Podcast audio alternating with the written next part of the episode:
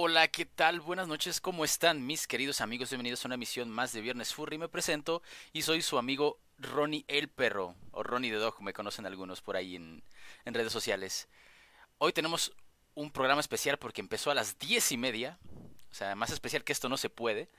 Y tenemos a nuestro staff de siempre, que es eh, Coidel Coyote, Paco Panda y a Apolo. Por ahí tenemos un invitado más que en un momento les van a presentar. Así que, ¿cómo están chicos? Buenas noches. Hola, hola, ¿cómo están? Eh, muy bienvenidos a este último viernes del mes de junio. Sí, es el último viernes, ¿verdad? Sí, sí, ya tan rápido se está pasando el mes de junio. Eh, pues muchas gracias por estar aquí. Ahora veo a mucha más gente de lo, de lo habitual cuando apenas estamos comenzando. Eso me alegra muchísimo. Y sí, no estoy solo, ¿no? Eh, también estoy aquí con mis otros compañeros de Viernes Furry, que son Apolo y Coidel.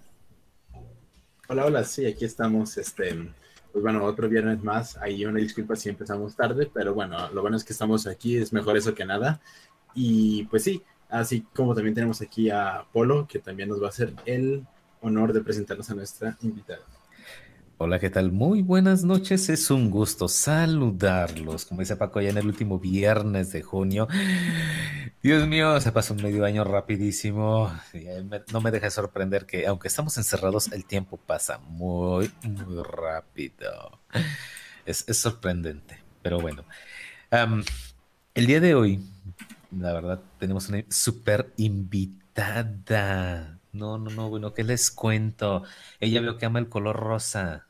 Y aparte, y aparte también este ama hacer este botargas, ¿no es cierto? Ama hacer fursuits. es una talentosísima fursuit maker. Sí, exactamente. Y démosle la bienvenida a nuestra queridísima Hanabi. Hola, muy buenas noches, jóvenes. Muchas gracias por, por invitarme a su podcast. me siento así como que muy, muy este, feliz por estar aquí con ustedes me alegra mucho que te sientas así de esa forma. Porque casi, casi todos siempre dicen que se sienten muy nerviosos, pero que se sientan felices, eso, eso todavía me pone más feliz. Muchas gracias. Por... Sí, hay que, hay que ver más el lado amable de todas las cosas. Sí, exactamente.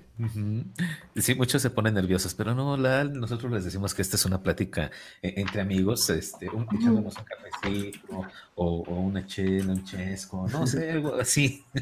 yo, yo aquí tengo mi tecito. Tecita, ah. sí, muy, muy sano. Pues yo aquí tengo un refresco. No, no es tan sano. Yo tengo arroz con leche. Entonces.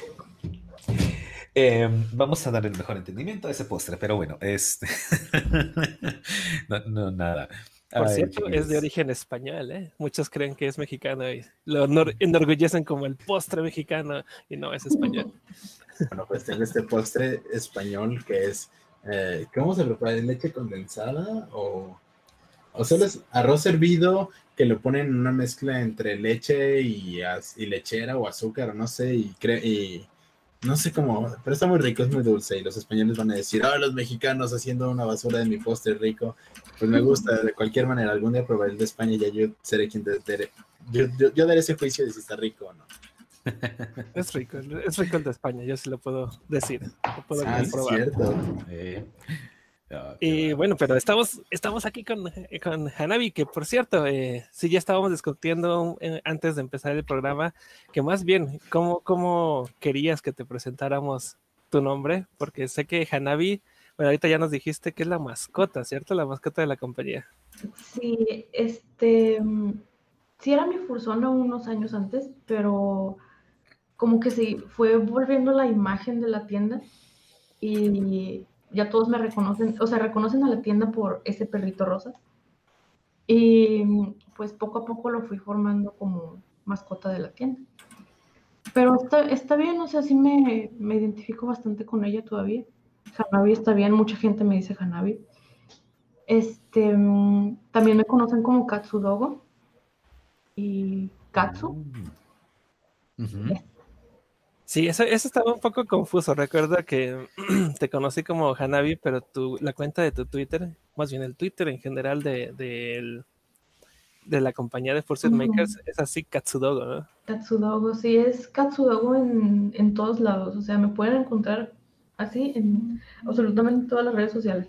En Twitter, en Instagram, en Discord, en Telegram, en Furaffinity, aunque ese casi no lo uso. También en todos los gamer tags que se encuentren, también soy Katsudogo en todos lados. Sí, es- Oh. Katsudogo es con K y con doble G. Katsudogo es con K y con doble G, en efecto. Sí, entonces, este, les voy a dejar también en los links en la descripción de, de este podcast para que lo puedan, los puedan checar ahí. Chequen todas las redes sociales de Katsudogo Hanabi. Pero eh, para los que no saben, ¿qué, qué hace Hanabi? ¿Qué, ¿Quién es? Eh, ¿Quién soy? ¿Qué, qué hago? sí, ¿qué, hace? ¿Qué hace? ¿Por qué está de invitada?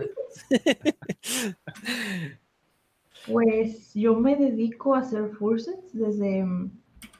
em, la tienda tiene aproximadamente tres años trabajando seriamente ya como furset maker, pero de experiencia ya tengo más años, como unos seis, siete más o menos.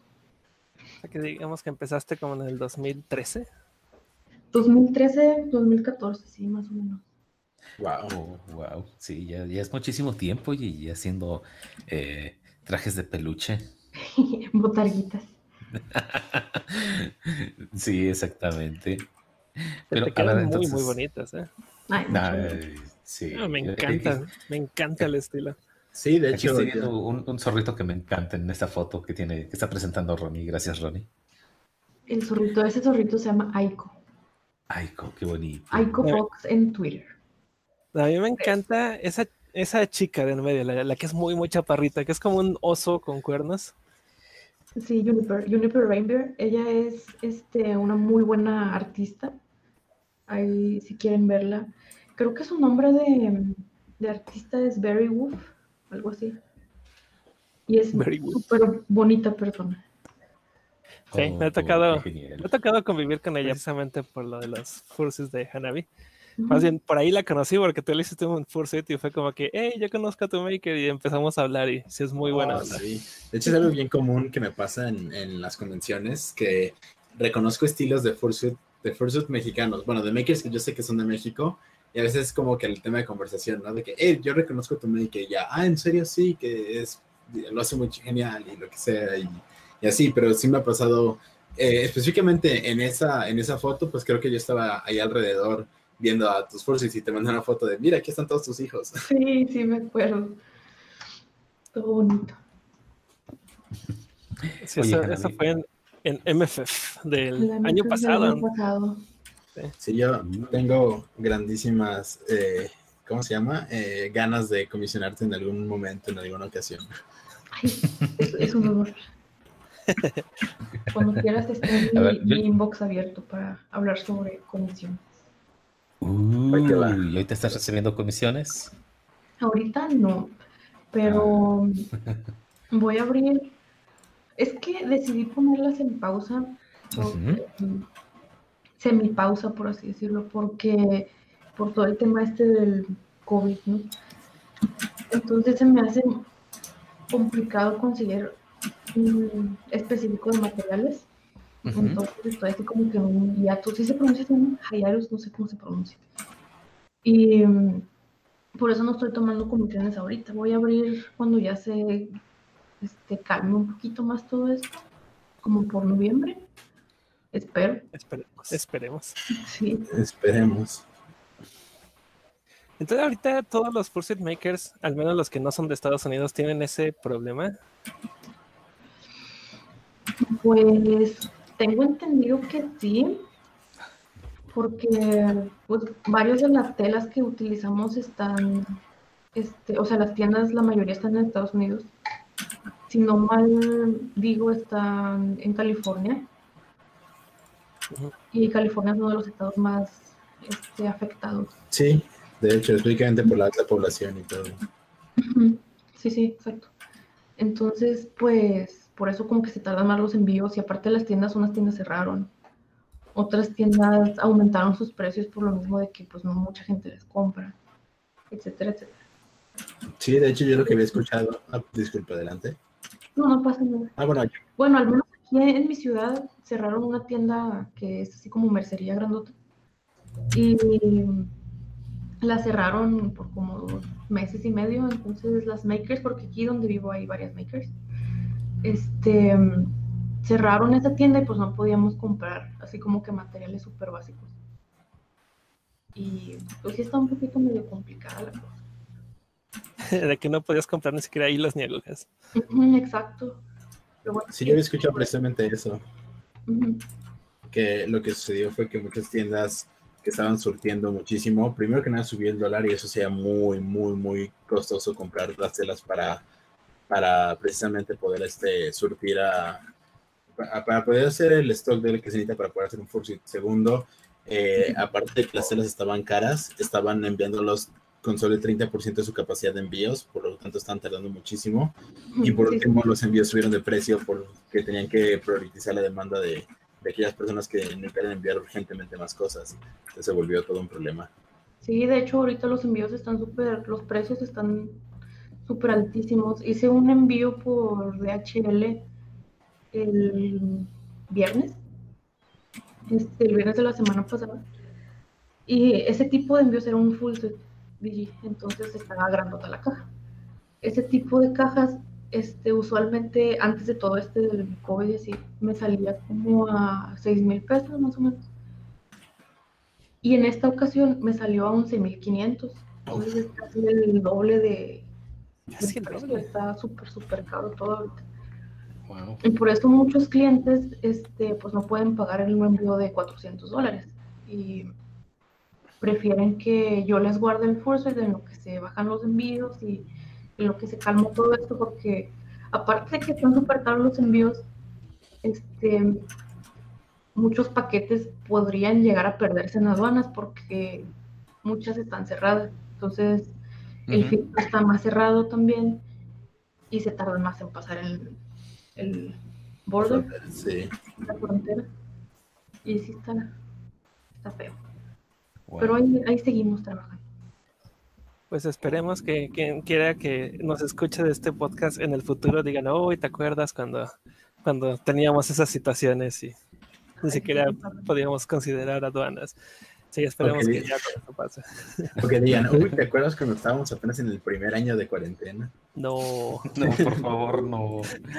Cuando teníamos la esperanza de que 2021 sería mejor. De que regresan las convenciones en 2021. No, no sean malvados, denos chance, por favor. Bueno, a ver, vamos a, a iniciar bien, ¿les parece? Eh, a ver, tú cuéntame, ¿cómo fue que descubriste eh, el fandom furry? ¿Cómo fue que te fuiste adentrando eh, en todo este mundo peludo?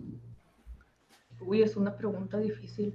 ¿Por qué? De hecho, siempre lo he preguntado muchas veces. De hecho, entre amigos también cuando nos juntamos, estamos de que... Es la, es la clásica pregunta para, para Sí, ¿cómo romper el hielo, furry. Sí, sí.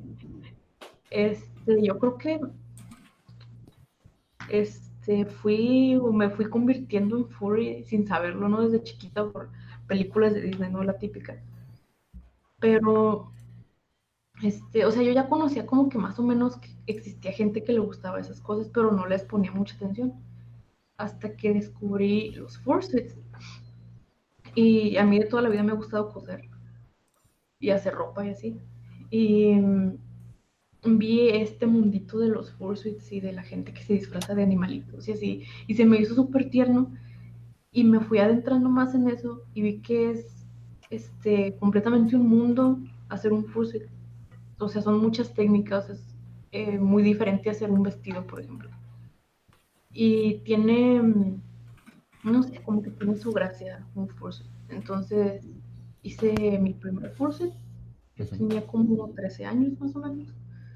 Mm. Ahorita tengo 24. Y pues lo abandoné porque obviamente pues el primer curso de todo el mundo está horrible. Completamente de acuerdo con eso. Y ya de ahí me fui adentrando más al fandom, más furry que el fursuit.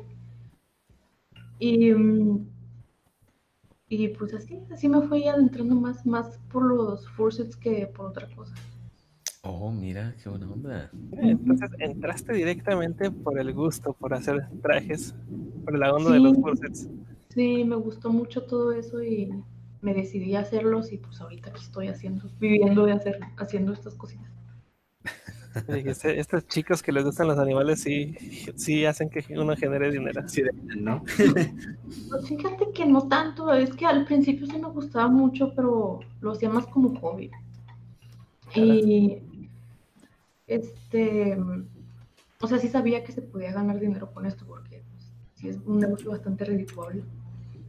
Y más porque el nicho está chiquito, ¿sabes? Es la, la comunidad está entre comillas pequeña, entonces hay entre comillas pequeños, perdón, entre comillas pequeños makers y, y así.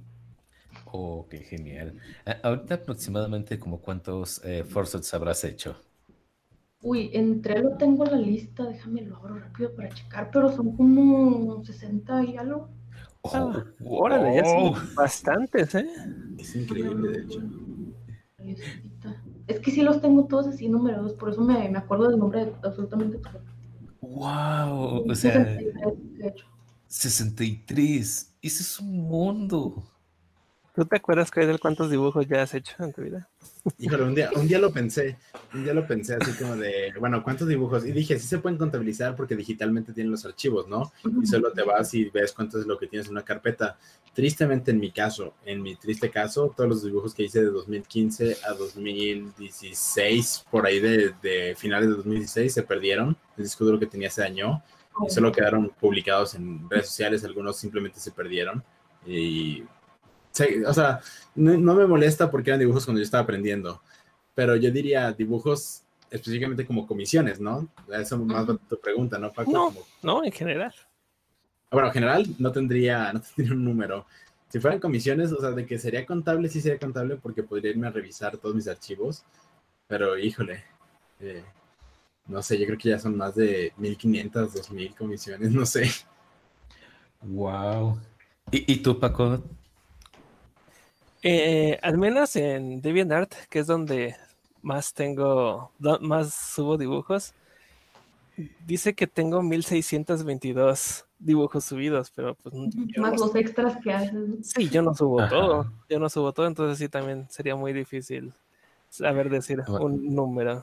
Y además es como, por ejemplo, un pack de stickers que tiene 5, 10, 15, cada Oh, uno es un dibujo, entonces es como difícil contabilizarlo.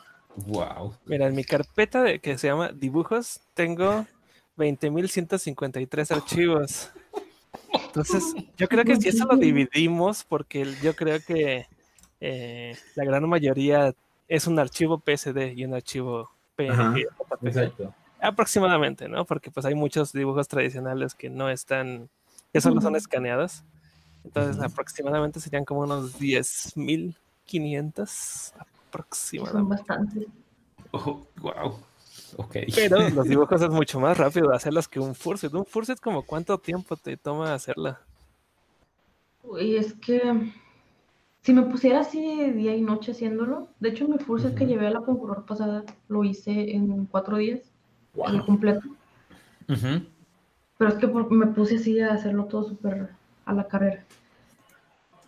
Pero generalmente, si lo quiero hacer así bien, si es de un cliente y si me esmero haciéndolo, este, pongámosle que unas dos semanas, más o menos, dos semanas y media, casi tres. Si ¿Y me pongo todo el día a hacer. Y cuando tomas comisiones, eh, como más o menos cómo consideras que vas a hacer uno, uno por mes o si te pones así como que, ah, no, si hago dos, uno por dos, cada dos semanas. No, sí, de hecho me pongo uno por mes para no llenarme de comisiones, no saturarme, porque sí pasa muy seguido de que tomas más de lo que puedes, comes más de lo que puedes masticar, ¿no? Sí, y uno no quiere quedar mal. sí, ya sé. Sí, y es peligroso, es muy peligroso eso. Sí, de hecho, Sí. creo que creo que con los makers, yo pre- esta es una conversación que yo he tenido ya con como varios amigos, incluso con, con mi maker cuando la estoy visitando, que yo también les pregunté lo mismo, cómo le hacen para tener un flujo de trabajo, ¿no? Incluso ellos que tienen una lista de espera larguísima y que sí tienen algunos trabajos atrasados, ¿no? Eh, porque yo precisamente le estaba diciendo, es que creo que ustedes están subiendo muchos tiempos de entrega a un punto en el que para muchas personas no les va a parecer atractivo esperar tanto. Pero total, hablando de eso, me explicaron cuál es el riesgo grandote de, de agarrar más de lo que puedes masticar, al menos como maker. Porque uno lo que no puede contemplar, al menos como maker y como artista, esto es general, eh, uno no puede contemplar eh, incidentes o gastos no previstos. Entonces, si llegas a ese punto en el que estás utilizando dinero que tendría que estar destinado a materiales para el Fursuit. Sí. Y, de hecho pasa mucho que no, o sea, no es, tu dinero, es el dinero del cliente porque vas a comprar los materiales de. Exacto. Entonces, si te gastas ese dinero, tienes que reponerlo, pero siendo tu único trabajo hacer Fursuits, significa aceptar otro más. Entonces, aceptas otro más para reponer los materiales de un Fursuit que ya te gastaste el dinero. Y ahí es donde tienes ahora que conseguir dos materiales con el precio de un solo Fursuit, porque ahora ya debes dos Fursuits. Y después se puede hacer una cadenota enorme que, híjole, no puedo imaginarme cómo sería. Sí, es muy estresante. Al menos como artistas digo, bueno, es, es Photoshop, ¿no? Y el pincel nunca se acaba o al menos que seas artista tradicional como lo es Paco, que se hace muchas comisiones en tradicional, pero estamos hablando que los materiales no son colores de 700 o 1200 pesos, no son fursuits que tienes que invertirle 4000, 5000, 7000 pesos en los puros materiales. Sí, sí. sí, sí ha de ser bien peligroso no tener buena administración. Está bastante peligroso. Yo lo que hago es que divido por completo las ganancias del, del pago y el precio o el costo neto de los materiales. Los divido, los tengo en dos cuentas completamente diferentes de banco. Y una, de hecho, hasta tengo la tarjeta ahí guardada, ni la uso, ni la saco, ni nada. que es la tarjeta del trabajo. Y la otra, pues es que es como que si yo fuera dos personas, ¿no? Dos personas en el banco. Porque una me transfiere dinero mensualmente a la otra tarjeta, que es la tarjeta que uso diario, y la otra es la del trabajo.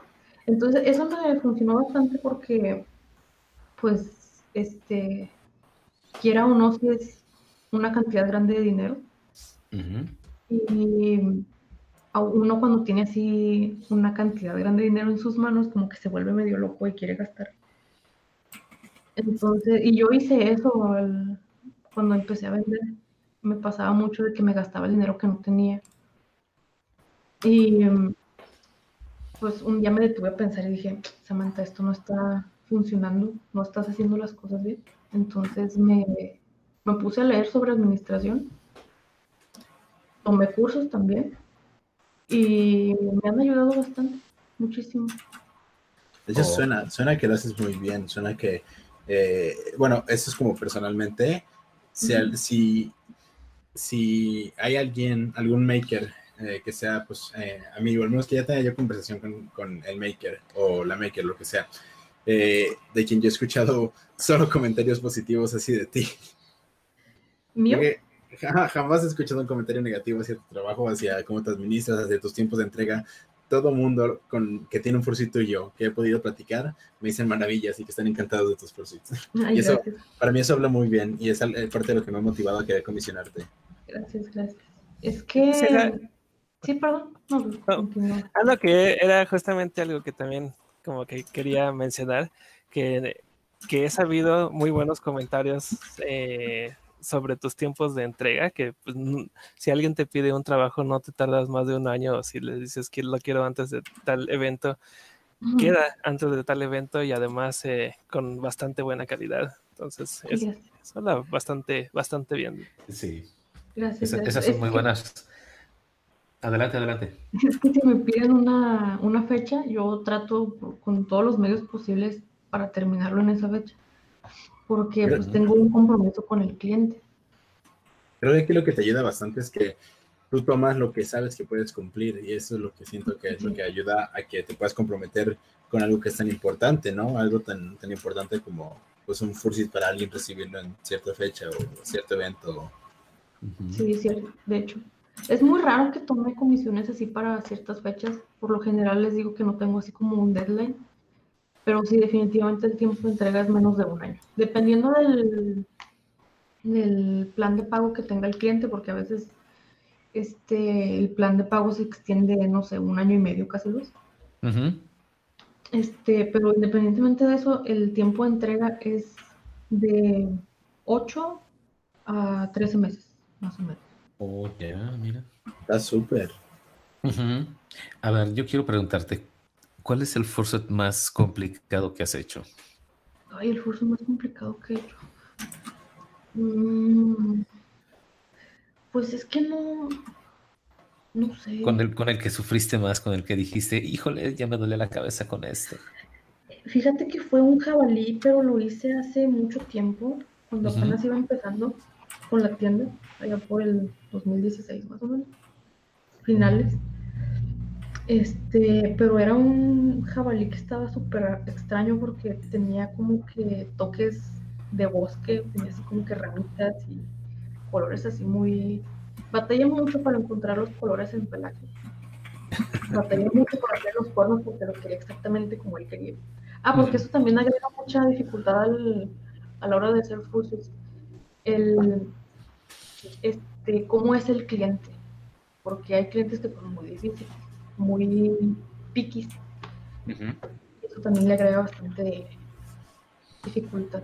Pero es, creo que ese sí fue el, el más complicado que Bueno, pero es que también como clientes uno tiene que estar consciente de cuál es tu estilo y si su- tu estilo se va a adaptar a su propio personaje, ¿no? Sí, y aparte de que no todo es posible en un fursuit, o sea, hay marcas que simplemente son imposibles de ponerlas.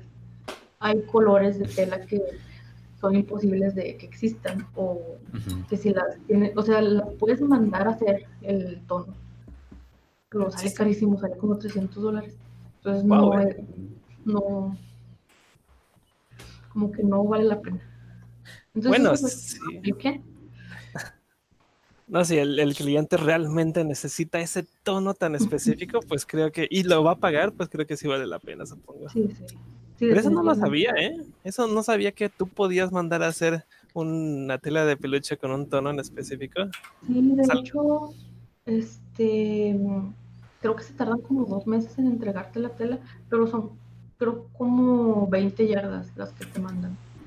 Oh, vaya. Rollote. una tirada completa de tela, específicamente para ti. Guau. Entonces que sí creo que no les convendría hacer como que, ah, te vamos a, a personalizar un color y solo, solo voy a querer un metro, pues no. No, pues sí. Aunque pues, también sirve que, o sea, sacas ese, ese color especial de tela y si ya no lo usas, pues lo puedes vender. Y de hecho se vende súper caro ese tipo, ese tipo de peluches. ¿En dónde los vendes? ¿Entre mismos makers o...? Sí, mismos makers. Ah, pues está bastante bien. Entonces existe como una comunicación entre, entre makers. Sí. Este, aquí en México hay un grupo de, de puras makers mexicanas. La mayoría somos mujeres. O sea, sí conozco que hay chicos, pero la mayoría de las que estamos en el grupo son mujeres. En general en el mundo, la verdad es que conozco muy, muy pocos makers hombres. Sí, de hecho, es, es interesante esto que estás mencionando porque en verdad he visto, he visto que usualmente son makers, ah, bueno, que eh, son femeninas, bueno, son mujeres y, y algo que me parece chistoso es que, no sé, pero siento que hay, hay algo que también se nota mucho en los estilos cuando veo que es un chico haciendo los fursuits. Cuando Como que son- son más jovencitos, ¿no? Hay algo, hay algo que digo, este parece que es un maker que le hizo un chico y no una chica. No sé, y creo que también puede pasar en el arte, en los dibujos. Y, y digo, no es, a, no es a fuerzas, no es a huevo, no es como, no estamos metiéndonos como en polémica de género ni nada. Simplemente a veces creo que es algo que es muy fácil de distinguir en ciertos aspectos de un fursuit. Y hablamos de, de géneros cisgéneros, pues, porque de hecho yo sí puedo notar cuando, aun cuando es un artista chico, eh, puedo notar que o, o este estilo es una chica o es un chico trans, uno de los dos. Sí, Y sí. creo que también entre, entre Fursuit Makers siempre he visto como eso, que la gran mayoría, yo creo que un 90% eh, o- son mujeres cis o hombres trans. Sí, de hecho es, es, es interesante. Ahora sí que, bueno, al menos de la experiencia que yo tengo, ah, mi fursuit de Cuidel, eh, la- las cabezas son hechos por Anuch, que es una chica, eh, ella pues es un maker de Quebec, pero los cuerpos y las, y las patas son hechos por su esposo, eh, bueno, que es quien hace el resto del fursuit. Entonces, como que es complementado. Pero las cabezas creo que es donde está el estilo principalmente. El cuerpo es más que nada patrones que sigue, supongo. Pues sí, de hecho yo lo que hago de mi trabajo es que somos dos personas en el taller. No Ah, nada más son. oh. Y yo hago las cabezas, los cuerpos y las colas. Y Ajá. mi partner hace los piecitos y las manos. Oh, nice. Oh, qué genial, mira. Sí. También felicitaciones a tu partner porque los piecitos y las manos, qué bonitas le quedan. Oh, sí. Claro, yo le Esas patas, es que me sorprenden. No sé, de, de las Fursuit Makers, Hanabi's Mobile es de mis patas, manos, hablando de manos, pues, eh, favoritas. Son como muy redonditas y Ay, tienen patas. como garritas, sí. Son- Sí, de hecho, hay, hay dos fursuits que, que tú has hecho, que son personalmente mis favoritos de los que tú has hecho. Eh, por un lado tenemos a Raccoon, Raccoon, un mapache, y por otro lado está Shusho. Ay, Ah, Chuchi. sí. Que por cierto, Chucho me pidió que le mandara saludos. Hola, Chuchi. Hola, Chucho, muchos saludos. Sí, Chu- Shusho quedó preciosísimo. Sí, Ay, gracias. quedó padrísimo. Raccoon está muy, muy bonito, me gusta que es muy cartoony. De hecho, por ahí este Muy expresivitos. Beastly Drogen había mencionado, dice, no sabía que Hanabi le hizo el traje a Rakus Mapache, le quedó bien linda. Y me encanta el video que hizo, que está con su mamá en suite. Ay, sí, está súper tierno el videito. Sí, ahora sí que ellos, ellos son los dos fursuits que has hecho que cielos me encantan muchísimo. Gracias, gracias. Y bueno, regresando a lo de las makers de mujeres, Cierto.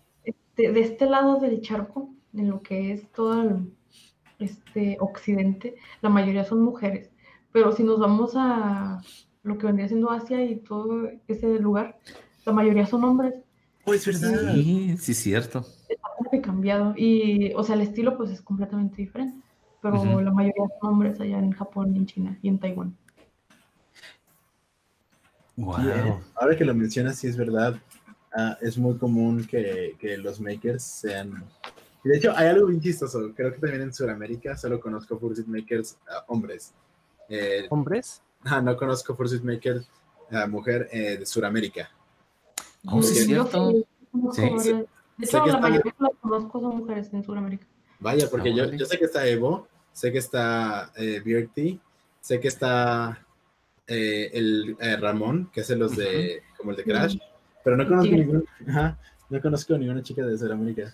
Pues de ahí de mismo Brasil está Lilich, creo que se llama Lilich Ujú. y está esta chica Cody Wolf, algo así se llama. Son súper buenas makers ellas dos, y son de Brasil también. En Argentina también hay bastantes, en Chile igual. Sí, en Chile hay mucho Fursuit Maker, de hecho. De hecho, pues conocemos a una Fursuit Maker de Chile, esta Sparky Spark. Ah, es verdad, sí es cierto, Sparky Spark, Sí. por ejemplo. Sí, ella.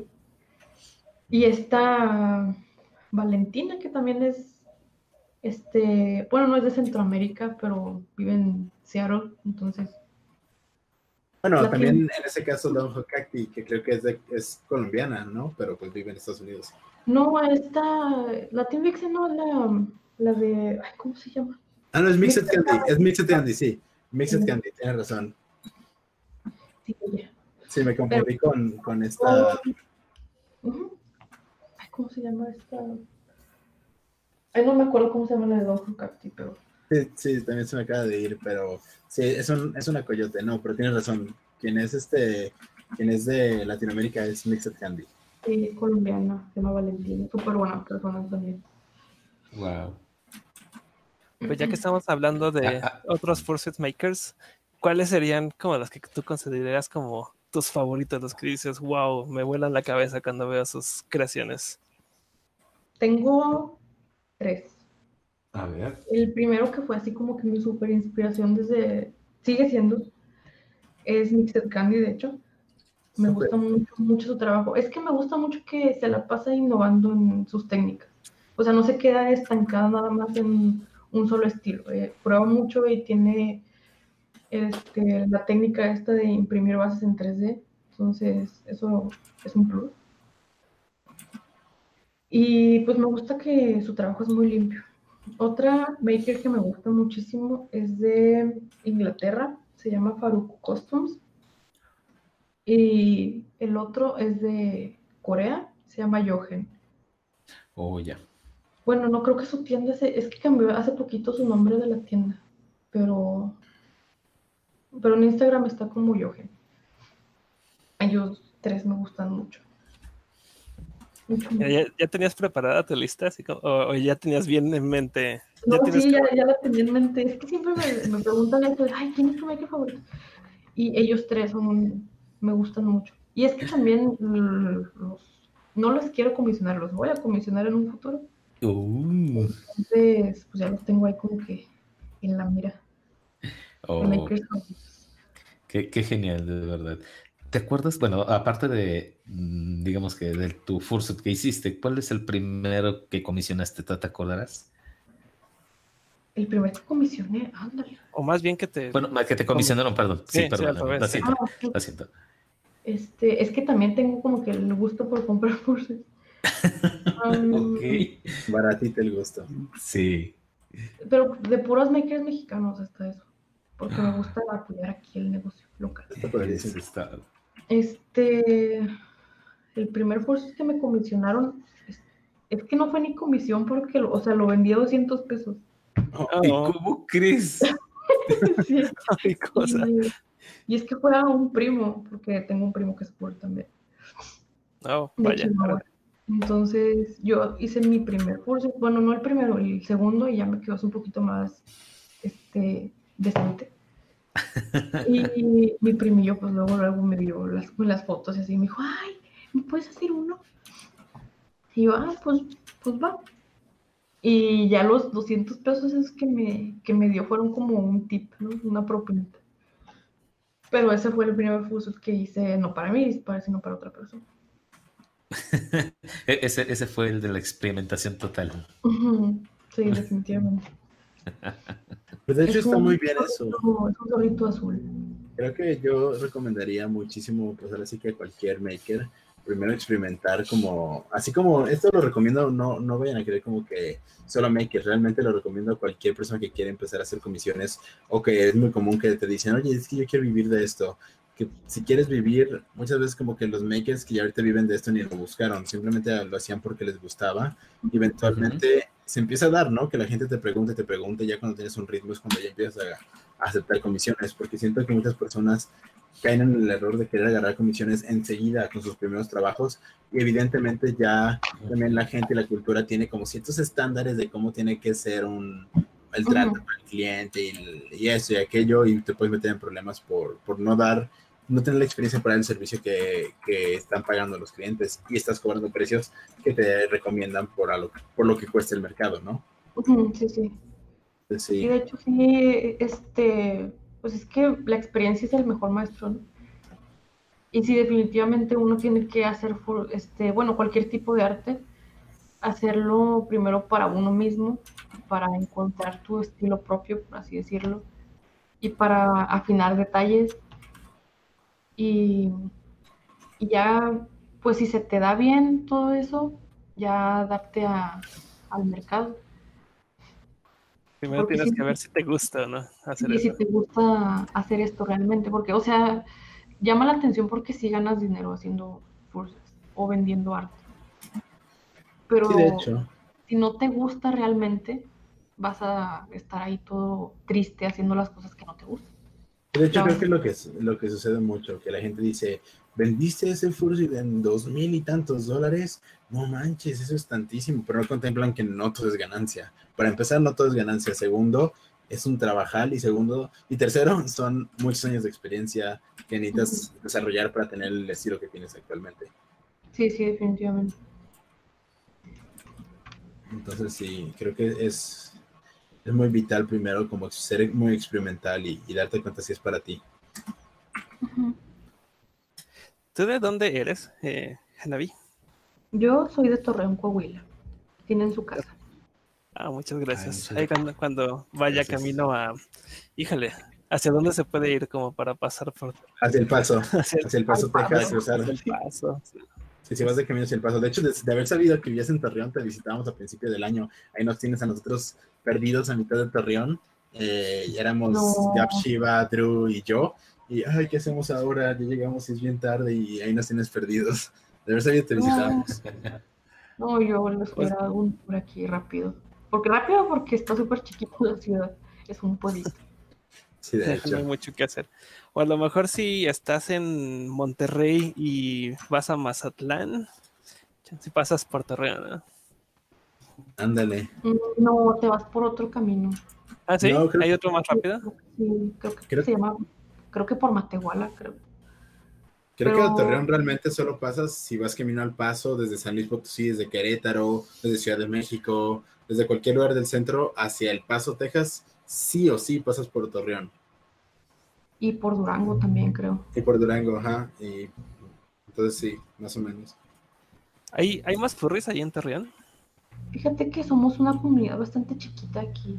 Este, hicimos un evento antes de todo esto del coronavirus. Hicimos como una carnita asada.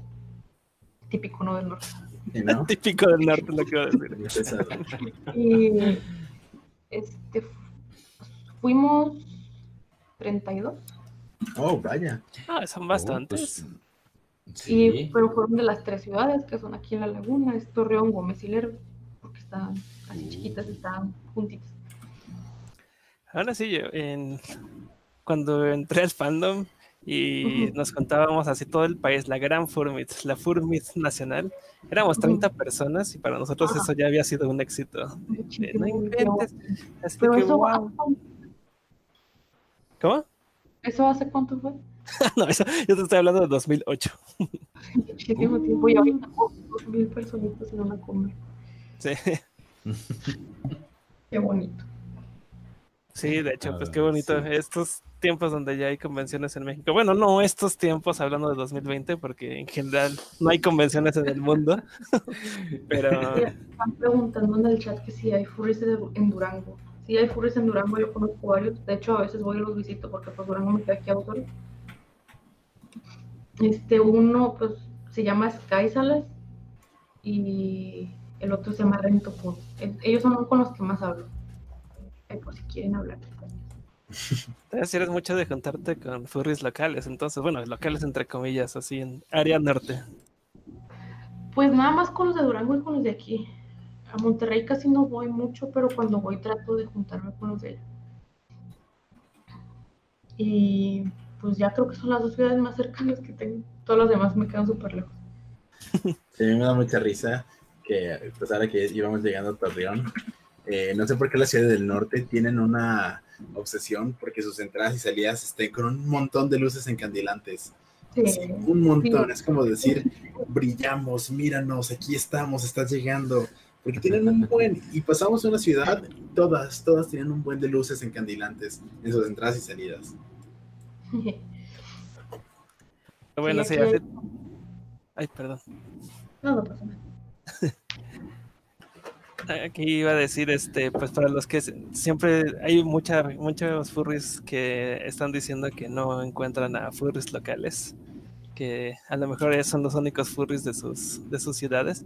Pues seguramente no, ahorita ya el fandom ha crecido en absolutamente todo el mundo, que seguramente buscando bien en internet encuentras a alguien, a alguien local. Creo que en 2008, en 2008 yo creo que si no hubieras encontrado a nadie en Torreón. Sí, por ejemplo. Pues no creas, eh, este, hay de los furries más antiguos aquí. Este, yo creo que se juntaban por ahí del 2008, 2009, más o menos. Oh, Ah, vaya. wow. Sí. Son como Bueno. tres, cuatro los que son así como que ya más adultos. Más veteranos. más veteranos. Sí. Sí, Yo ya, yo ya entro en esa categoría, creo. Al menos Sí, aquí en sí México, porque si me pongo, si me pongo con los veteranos de Estados Unidos, Europa, no, ahí Eh, yo estoy chavillo. Todavía. Sí, es, es muy chistoso cuando me toca hablar con, con gente que conozco que pues sí son veteranos. Y yo creé mi Fursona en el 96 y yo así de, yo estaba naciendo en el 96. Yo nací un año antes. Sí. No, pues Croc que nos dijo, nos dijo que él entró en el 92 y que se encontró con Jimmy y que él ya llevaba, porque ya llevaba años en el fandom, era como que, wow, espera, estamos hablando del 92. Sí, mira, nos muestran videos de mi primera convención y es con Forens. Eh, del 80 y... ah, 89, algo así. Tiene mucho tiempo. Vaya que sí. Oye, imagino que es bien pesado andar forzoteando eh, con el calor allá. Sí, bastante. De hecho, yo no soporto estar más de 20 minutos con el force. Por eso casi no lo uso. De hecho, en general a mí yo casi no uso el pulse. Porque no soporto mucho el calor. Pero sí tengo una amiga de aquí también que ella puede andar todo el día con el pulse y es como, ¿cómo le haces? O sea, estamos a, estamos a 41 grados, ¿cómo le haces para traer? Oh, cielos. Yo, también conozco una persona que le encanta andar con el Forza todo el tiempo y así de, ok, no te deshidratas, no te mueres, estás muerto por dentro. está muy feo. Pero bueno, dice que... Yo si pudiera, yo si anduviera todo el día en Forza porque es muy bonito ser, eh, dejar de ser humano y ser un peluchote. Pero pues sí, no, yo tampoco aguanto tantísimas horas como algunos otros hay mucha gente que sí tiene mucho aguante y, el respeto.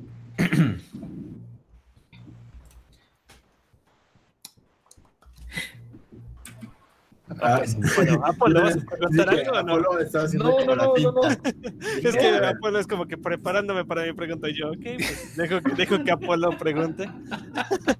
lo, lo, siento, es que sentí que se cortó el, el la red. Se está un poquito de aire. labios, ¿no? Para hablar, porque no. se escuchó el... Y dije, ah, pues ya va a preguntar. No. no. que se cortó, no sé, les digo, como que los he oído un poquito eh, cortados. Eh, espero que yo no me esté oyendo así, pero bueno. Es por eso que. Ah, ok, me escucho bien. Ah, qué bueno. Es que está haciendo mucho aire aquí, ya saben que hace aire y, y aquí la red se va. Pero bueno. ok, pues. Dilo, Paco, todo tuyo. Bueno, ¿y tú qué consejos darías a alguien que apenas va a empezar a hacer eh, Que en verdad tiene ese deseo. Es más, que tiene la misma cosquilla que tú de estar haciendo cosas, de estar cosiendo cosas, de creando cosas, haciendo manualidades y ahora tiene esa necesidad de, de querer estar haciendo animalitos para el furry fandom. qué le recomendarías? ¿Qué le recomendaría? Pues lo principal que no se dé por vencido, porque ya hay veces en las que uno mismo se desanima de que, ay, no me salió bonito esta nariz, o me salieron chequillos los ojos, o rasuré mal algo, ¿no? Y sí se, se siente uno mal por eso, pero hay que saber sobrellevar esos malos momentos. Y echarse ánimos a uno mismo y decirse, bueno, me salió mal esto, ya aprendí que no se tiene que ser así, voy a probarlo de otra forma. Y así darle, darle, darle hasta que estés completamente a gusto con tu trabajo. E, en un fursuit, ¿cuál es la parte que más se te dificulta hacer? Ah, eso iba a preguntar yo. la gana. Uy, pues depende, es que depende mucho del diseño. Pero mm. lo que, bueno, voy a cambiar tantito la pregunta. Lo que más, lo que menos me gusta hacer Ajá. Son las, los pies, las patas. ¿Por qué? Por eso se lo relegué a mi acompañante. No sé, no me, no me, no me gusta hacer patas. Me desespera mucho hacer patas. porque son muchos pasos y y luego de que a veces como muy grandotas o muy chiquitas y no sé, no, no, no, me gusta. De ahí siguen las colas, también las colas casi no me gusta hacerlas. No, conozco makers que se dediquen a hacer solo puras patas. Sí, te iba a decirles con este Cloud. no, hacen, no hacen nada más que patas. Es lo que las patas le quedan hermosísimas, así, pero padrísimas. Y tú dices, ah, no manches, si así te quedan las patas. Dices, no, pues esto es calidad, a ver tus cabezas. No, no, no hago cabezas, solo patas. Ah. Solo patas. Sí, de hecho, hay muchas tiendas que nada más se dedican a eso. Pues está bien, ¿no? Es como especialidades, ¿no? Especialistas en algo. Sí, es como. Está la el, mercado, ¿no? Sí, exactamente. Además porque hay fursuit makers que de plano necesitan estar tomando proyectos completos. Y si te le dices, no, si quiero unas patas y esto, no, estoy muy ocupado, no, necesito proyectos completos, pues para eso están esos makers que toman patas y demás. Sí. De hecho, nos está comentando Amina Paira, porque no había visto que está aquí en el chat. Saludos. Dice, a ninguna maker le gusta hacer patas. Eso es cierto. Pues tengo una amiga que se dedica a hacer puras patas. Se llama, en Instagram es Opal Mod Studios. Y a eso se dedica. De eso vive, de hacer handpose y, ya. Pero bueno, Sí. las handpose están divertidas de hacer. A mí me gusta hacer handpose.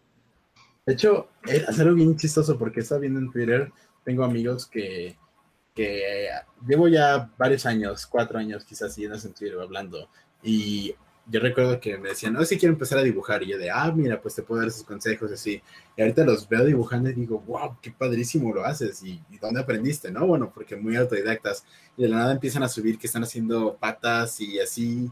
Y le quedan preciosísimas. Y es como, vaya, ok, entonces estás invirtiendo tu tiempo en aprender muchas cosas y es gente que les ve un potencial o luego a veces que veo makers que no solo hacen fursuits preciosísimos, sino que sus ilustraciones son pasadísimas de lanza y digo, ¿qué onda? ¿Dónde aprendió esta gente todo esto? Sí, como que muy artísticos, ¿no? Sí, sí. Ajá, exacto. Es como, vaya, si yo apenas con los dibujos ahí, ay, mamá, me duele la mano de tanto dibujar. y, y hay gente que todo lo hace. No entiendo. Qué genial. Qué bueno que hay talento. Y pues hablando de, de aprender, ¿tú, ¿tú de dónde aprendiste? ¿Fuiste au- autodidacta? eh, ¿Internet? ¿Alguna escuela? ¿Cómo, cómo fue? que Escuela de Fursuit Maker. No, bueno. no, lo siento. No, por ejemplo, pues sé que Anju sí fue a, a una eh, escuela de costurería y así, de sastrería. Este, pues lo de coser, em, creo que aprendí yo sola también, viendo videos de internet y con robándome la máquina de coser de mi abuelita. Aprendiendo, pero uh, eso ya muchísimo tiempo atrás. No, pero está súper bien. De hecho, no era la primera persona que escucho que también aprendía con las máquinas de coser de, de la grandma. Abuela, abuelita. Sí. Sí, ya este, pues no sé, como que no- nunca le tuve miedo a, a ir a experimentar. Entonces de que cortaba te- este playeras y así para sacar telas y, y ahí ya cosía. Oh, qué buena onda. Pursuit, pues sí hay muchos tutoriales en, en YouTube y también hay muchos, muchas fotos así como del work in progress. Entonces, como que uno se va basando de eso, ¿no? Cuando va aprendiendo, dice, ah, es que, que así se hace. ah". Entonces ya el- tú sola te vas haciendo tu idea y ya. Es la gran magia, la gran magia de tener internet eh, con nosotros. De que somos la generación del internet. Porque Sí. de hecho, eh, hablando otra vez de veteranos del furry fandom de los noventas, sí recuerdo que, bueno, es, es muy bien sabido que los fursuit makers de aquel entonces más bien tenían que aprender o ser eh, creadores de trajes eh, deportivos, de mascotas deportivas. Sí. Y entonces, si no eran, si no se dedicaban a eso, eh, iban, conseguían quién era, quién era creador de mascotas deportivas y les preguntaban muchas cosas, aprendían de ellas, incluso trabajaban para ellos, para poder ellos hacer su fursuit después. Que pues no había como un acceso a un conocimiento, no era como que ibas a la biblioteca y cómo hacer trajes de animales, pues no, no existía eso. De hecho, y si ves los trajes de los 90 se ven así súper extraños. Oh, sí, bueno, ha, ha evolucionado muchísimo. Eso es de los impresionante. 2000, de, no sé, 2005, por ahí, dos- un poquito más, ¿no? 2007, por. Para acá es como que un cambio completamente desorbitante. Es cuando empezó ahora sí el boom del internet y los tutoriales. Sí, los, realmente, fíjate que es, es algo bien chistoso que recuerdo, pues en su momento, en 2015, que se me mete esa idea a mí de, ah, sería padre tener un fursuit, ah, sería padre tener un fursuit. Y, y bueno, creo que ahí es donde viene esa estrecha brecha de la gente que decide quitarse el miedo y decir, lo voy a intentar y lo voy a hacer, y la gente que simplemente se rinde. Yo recuerdo que me pasó que dije, ay, pues es que podría intentarlo, estaría padre, hay muchos tutoriales y tal vez se ve que complicado, pero creo que con tiempo y con dedicación y lo que sea, bueno, uno pensando, ¿no? Y recuerdo haberme ido a dar una vuelta al centro de mi ciudad a buscar lo que posiblemente pudieran ser los materiales para hacer la cotización, ¿no? Y ver cuánto me costaría comprar esto, comprar aquello, para intentar hacerlo. Recuerdo que llegué a mi casa decepcionado de, no, no voy a poder, me va a quedar mal, no, ya, ni para qué lo intento. Y ya, no, simplemente borré esa idea de mi cabeza. Pero pues al menos sé que Paco nunca se dio por vencido, que él sí fue como, no, ya hice el primero y voy a intentar hacer mejor el segundo y así. Ah, bueno, sí, yo hice, yo hice mi propio Fursuit hasta mi tercer, este el, el que todos conocen es mi tercer intento. Eh, el primero era un Frankenstein, estaba muy feo. Así que sí, siempre estoy, estoy completamente de acuerdo de que el primer Fursuit de todos los Fursuit Makers es muy feo. O vaya que sí. un monstruito. Un monstruito, de esos que quieres por ser especialitos. De hecho, mi primer fue un panda también. Ah, sí, órale, qué padre. Un panda rosita, porque claro, rosita.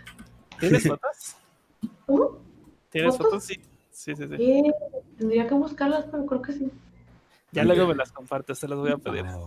Tengo mucha curiosidad, de verdad. Un panda rosa, wow. Ándale. Mm. Eso, eso, eh, sería algo muy bueno de ver. Pues ni pues tanto, porque ¿Por estaba qué? Mi primer curso, todo feo. ¿Qué ibas a decir, Paco? Que cuando, cuando yo estaba haciendo aquel Fursuit, en, existían, pero muy pocos videos tutoriales, casi no había, eran casi nulos. Y todo lo que era tutorial, sí existían muchos tutoriales ya, afortunadamente, pero todos eran en Full Affinity por medio de imágenes, como paso, pasos a pasos. Sí. Y como que, mm, como una receta, ¿no? De que lo que te iban diciendo, de que. Sí. Y yo aprendí con ellos también. Pues había uno que se me hizo muy gracioso, que era eh, agarra un gancho de metal, eh, desdóblalo y empezamos a hacer la base con eso. Yo, no, personas que están haciendo, están locos. y ahí se ponen los el gancho. Es una técnica hacer como que la, este, la estructura de un alambrito y luego ya sobre eso trabajar. Pero eso la veo más como para, ahora sí, botargas, un poquito más robusta. Sí, ¿verdad? Mm, ya, claro. Eh, sí, tiene sentido sabiendo de que muchos aprendían de pues botargueros, ahora sí. Pues sí, sí es cierto. Eh, y ahorita actualmente ya incluso, no nada más están en internet, incluso puedes pagar cursos así como tipo Udemy, porque sé que esta Sparky Can Do, la de Nueva Zelanda, hace sus cursos y, cobra por ellos, ¿no? Pero según... En Patreon hay bastantes cursos makers que venden sus, sus cursitos.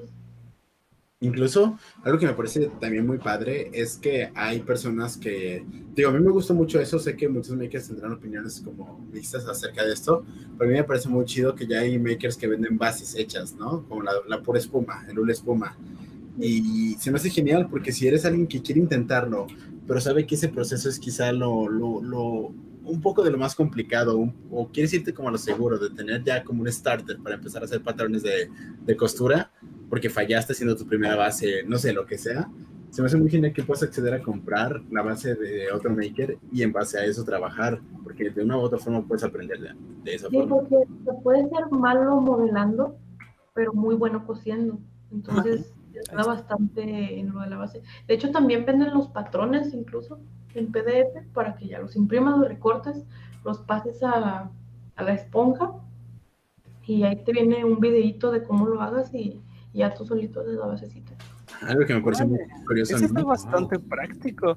Bueno, perdón, es que antes de que cambiemos de tema de eso del, de, la, de la base, de que imprimieras y todo, eso está bastante genial. Yo, es que, bueno, yo no lo sabía, ahorita que me lo estás diciendo es como que, oye, pues sí me suena lógico y creo que es muy, muy práctico.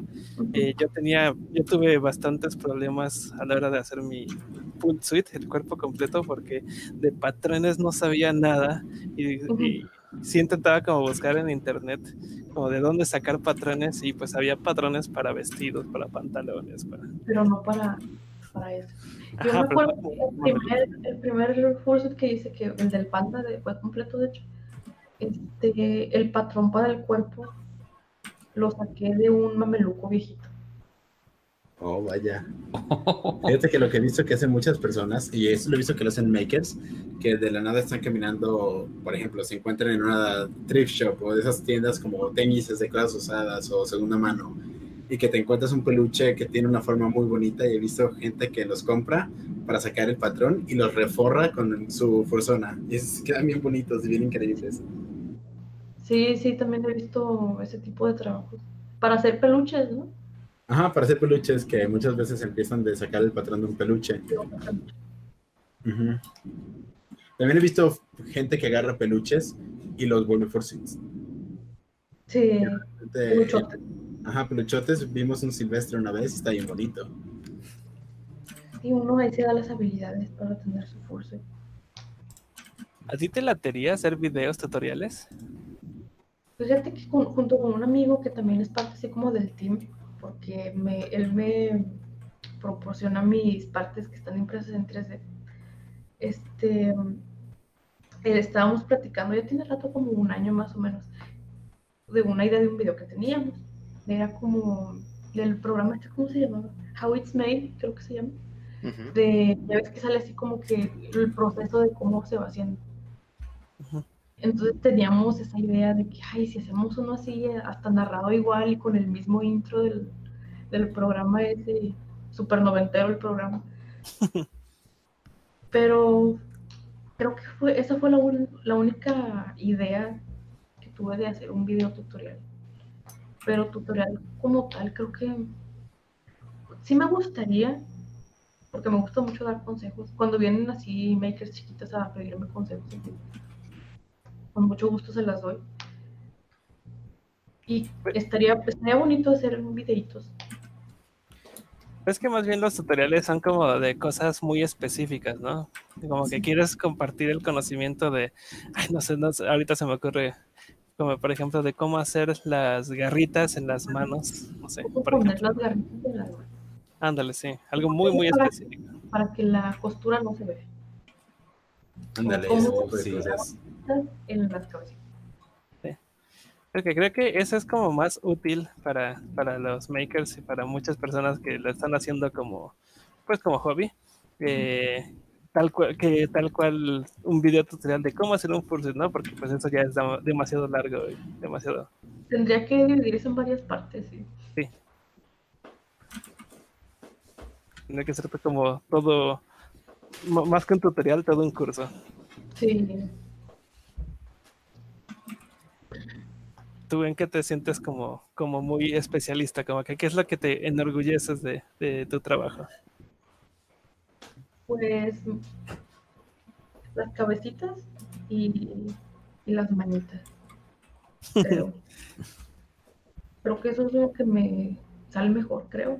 O sea, yo sé que tengo muchas cosas que mejorar todavía, pero me gusta mucho hacer las cabecitas. Todo el procesito está súper bonito. Uh, Y oye, pues, ¿qué, a ver, qué más que mejor que sean las cabezas, ¿no? Porque es lo que más le da personalidad a un fursuit. Lo que más se ve, lo que más Sí. luce. Exactamente. Sí, definitivamente. a, a ver, este, yo, yo quiero preguntarte, ¿cuál es generalmente la pregunta eh, más general que llega a un, un maker? ¿Qué es lo que más te preguntan? Aparte de cómo hacerlo, pero Mm, o sea, de un maker chiquito que venga a preguntarme cómo. Sí, que, que a lo mejor, oye, ¿qué consejo me das para hacer a lo mejor unas patas o una cola o el cuerpo? Como el, no el sé. consejo más común que la gente pide. Sí. Eh, lo que más me han preguntado es de los ojos. Eh, ponerlos y, y cómo darles el efecto ese de que giren así del 3D. El follow me. Ajá, creo que El es. follow me. Ah, y también cómo hacerlo de los parpaditos que se quitan. También eso me preguntan mucho. A de los que tienen imanes. Esos. Y creo que ya de las patitas casi no me preguntan. Es más de las cabezas, de, de la estructura de los ojos y eso. Ah, y de qué, y qué materiales utilizo también. ¿De qué materiales utilizas? Como de qué, como de peluche o de... Sí, de dónde lo compro, o qué tipo de pegamento es mejor. O Uh, este, si uso un hilo de completamente de algodón o de que tenga nylon, etc. Oh, mira. Y, y bueno, en este caso, a ver, em, ¿Tú qué les recomiendas a los chicos eh, así exactamente? Que usen ese tipo de hilos así o depende de la parte del force que vayas a fabricar. Pues es que todo puede usarse con el mismo hilo y la misma tela. De hilo, la mejor marca que hasta ahorita que he probado yo se llama Guterman. Esa es mi favorita para trabajar. Y tiene unos, una, eh, una serie de colores bien padrísimos. Sí, está súper bonito. Y aparte tiene unos que son así como mm, nacarados, están súper bonitos esos hilos. Y están muy resistentes, es lo, lo importante, que sea resistente un poquito más grueso que el normal, porque hay que tener en cuenta que la tela que estás usando es muy gruesa. Entonces, el hilo tiene que ser más resistente. Oh, de veras, hablando de Ujú. hilos, yo tengo una pregunta, más bien como una, eh, eh, una duda existencial que alguna vez alguien me hizo, porque yo siempre cargo en todas las convenciones a las que voy, cargo hilo, aguja, eh, pues para cualquier Sí, cosa que le vaya a sí, pasar. Sí, de cualquier cosa, tengo, tengo mi kit de reparación y pues muchas veces sí lo he usado, no, no es algo no común que, que se rompa o algo. Pero una vez estaba en un cuarto compartiendo con un amigo que también hace pursuits eh, de Australia Ujú. Oh, sí. y yaps. Y, y yo saqué mi hilo, y era un hilo, hilo de, de tela, de algodón, un hilo de algodón, y me dijo, no, no, no, es que eso no sirve, lo estás haciendo muy mal, es, los, los hilos de algodón son un gran no, no para los fursuits. Y yo me quedé de, oh vaya, ¿en serio? Porque todo mi fursuit está cosido con hilo de algodón. Pero él, para, para él fue como regañándome, diciéndome que no reparara mi fursuit con eso, porque con eso no se... re- Esos no Sí. funcionan para los fursuits. Pero es el que, el que él estaba usando era uno de nylon, de plástico, con no sé qué, y titanio. No te creas, pues él, él es muy fancy con sus cosas. Pues los que son hilos como de plástico, esos funcionan bastante bien para los fursuits. A mí casi no Sí. me gusta usarlo porque es- está muy rígido la costura, Ujú. ya como se te- Pero sí sirven esos los de plástico. Y entonces Sí. tú también le dirías un gran no, no a los de algodón para los Es que para, ya para hacerlo así en serio bien, por ejemplo, una comisión, este es un no rotundo. Pero si estás empezando y estás ahí, o sea, si es un fursuit propio y estás experimentando y así, un hilo de algodón, pues te viene bastante bien. Bueno, para, para que todo el mundo se entere, eh, Paco Panda, el fursuit, está hecho completamente con hilo de algodón, por completito. Con, otro. De pies a cabeza. Y, y- y ha aguantado súper bien. Nueve años ya. No, pero como, como con un millón de reparaciones, o sea, no nada más se ha quedado nueve años solito así. Así le he Mm. estado dando su mano, mano de gato, cada tonto, Mano de panda. mano de panda. Mira, aquí eh, nos están haciendo algunas preguntas para ti en el, en el chat. Dice Rubén Rodríguez, ¿por qué la cola de dragón es difícil de implementar? Porque la cola de dra- es que en sí los dragones son- es para mí son de los de las especies más difíciles para hacer. Porque como no son naturales, por así decirlo, entonces tienen ciertas características que, que, son, que son diferentes ¿no? a lo que ya vemos diario. Y en cuanto a las colas, pues es difícil porque la colita del dragón, para que se vea bonita, se tiene, no tiene que estar pegada al suelo. O sea, no tiene que estar así como que barriendo. Arrastrando. Entonces tiene que tener una estructura especial que vaya por adentro de la cola y que le dé así como que más visto a la colita.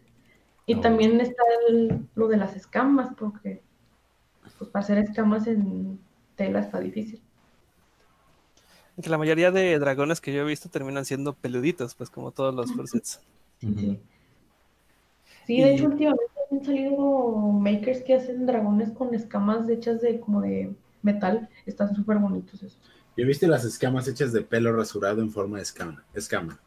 Sí, fíjate que a mí casi no me gusta ese, ese método. No sé, es que como los dragones a mí me encantan. De hecho, mi Fursona, Fursona real es uno de dragones. Ah, mira, Este, lo sabía. Sí, es una dragoncita. Yo soy así como que muy picky para los dragones. Por eso mismo casi no acepto dragones porque sé que si acepto un dragón de comisión, lo voy a hacer y no me va a gustar y lo voy a hacer otra vez y otra vez y otra vez y otra vez. Dijiste casi no, ¿aceptas? O sea, sí, ya has aceptado dragones. Sí, el último que hice lo acepté porque era un dragón combinado con perro, Oh, combinado con caballo. Órale, entonces ahí donde quedó el dragón. Entonces, dije, ah, pues vamos a hacer la parte del diseño estaba bastante simple y bueno, pues está bien. Ah, pues de, de hecho es el traje que mandé la semana pasada. Oh. ¿Qué te costó el envío millonario? Bueno, a mí no, el cliente. Bueno, el cliente que pagó un envío millonario. Sí, ese mismo. ¿Hay, Y hay alguna... ah, No, dale, dale. A ver, ¿hay alguna especie que hasta ahorita no hayas hecho y quieras hacer en Forza? Que no haya hecho y que quiera hacer en curso. Es. mm, Porque imagino que has hecho muchos zorros, lobos, pandas. Sí, es lo que me piden, pero puro canino me piden. De ahí no salgo. Ah, los Pero- mapaches no son caninos.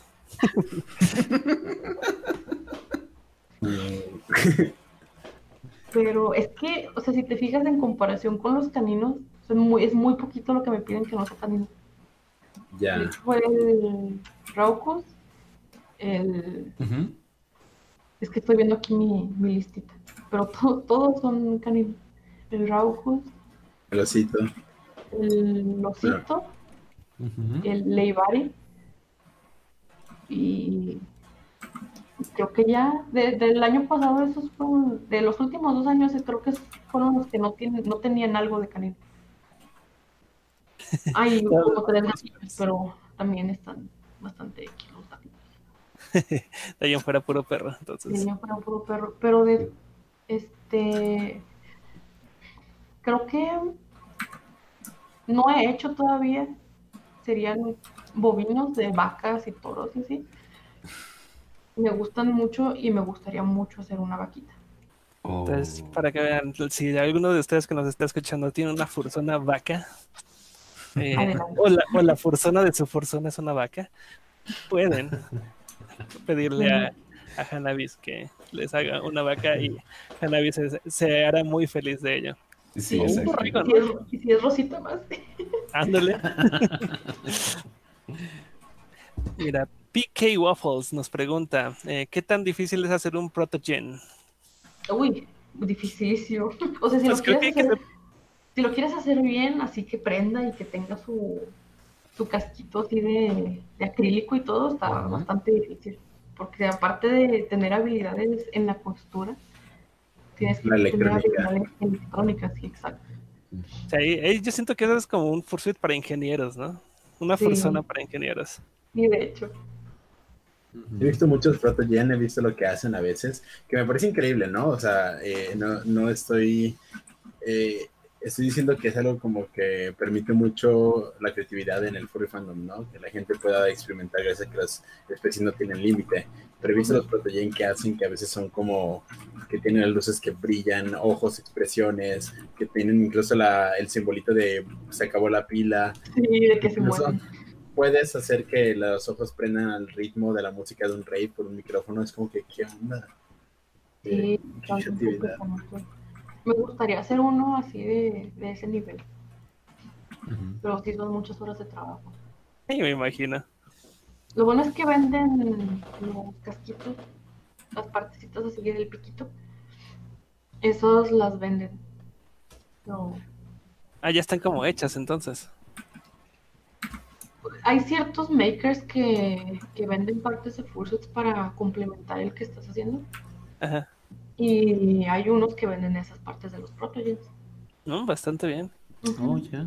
De hecho, sí he visto booths en los, en los dealers den que venden muchas partes de, de fursuits. Incluso ojos, venden narices, narices de. De hecho, hay algo que yo siempre como he, he imaginado así, de que estaría bien padre, pero obviamente sé que son cosas como muy, muy complejas. Sé que en algunas convenciones hacen eso de tráete tu equipo y tienen que hacer una aplicación en dos días del evento y quien haga la aplicación gana tanto dinero. Son ese tipo de concursos que hacen en eventos de ciencia y de tecnología. Pero estaría bien padre alguna vez ver así como un equipo de Fursuit Makers y tienen 48 horas para hacer un Fursuit, ¿no? De hecho, el- creo que fue el año pasado que estábamos platicando ahí en el grupo ese que tenemos de Makers mexicanos, que íbamos a hacer así como un, un reto de 48, no, 24 horas así sin dormir, puras seguidas de trabajo, de, un parcial. Y íbamos a estar en vivo las 24 horas, pero ya, eso hace un chorro, yo creo que ya ni se acuerdan de estos muchachos. Pero sí, me parece, me parece bien chido porque si vas a una convención y están los booths donde venden la base de espuma, donde venden el pelo, donde venden los ojos, donde venden patas y eso, yo creo que si eres así como un maker muy habilidoso y traes tu máquina de coser, porque si he visto Fursuit Makers que se llevan sus máquinas de coser en las convenciones, eh, es de que, ay, mira, pues agarro esto, esto y esto y ya al día siguiente salgo con mi Fursuit de hecho, ¿no? Es que sí sale, pues te digo que ya ves que mi curso lo, me lo hice en tres días, el de la cultura pasada. Entonces, si te pones al 100 a hacerte algo, sí sale. Más que nada porque ya tienes la experiencia, ¿no? Entonces ya sabes qué es lo que vas a hacer después de lo que estás haciendo. Mira, hay más preguntas aquí en el chat. Nos pregunta Fernando Arturo, ¿dónde consigo la tela? Mm, pues mira, aquí en México, pues sale más barato, ¿no? Entonces, si estás empezando, te recomiendo que compres aquí en México.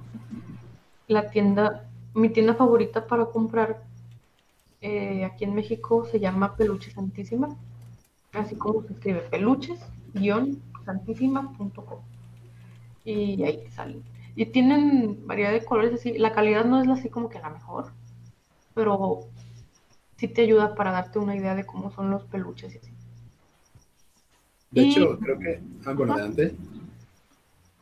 Bueno, en cuanto a tiendas ya extranjeras con peluches ya más, más nice, hay muchísimas, muchísimas. En la que yo compro más se llama Big Sea Fabric, es de California, y los precios están bastante bien. La yarda está, bueno, dependiendo del color, pero la yarda está más o menos un promedio de 20 dólares, más o menos.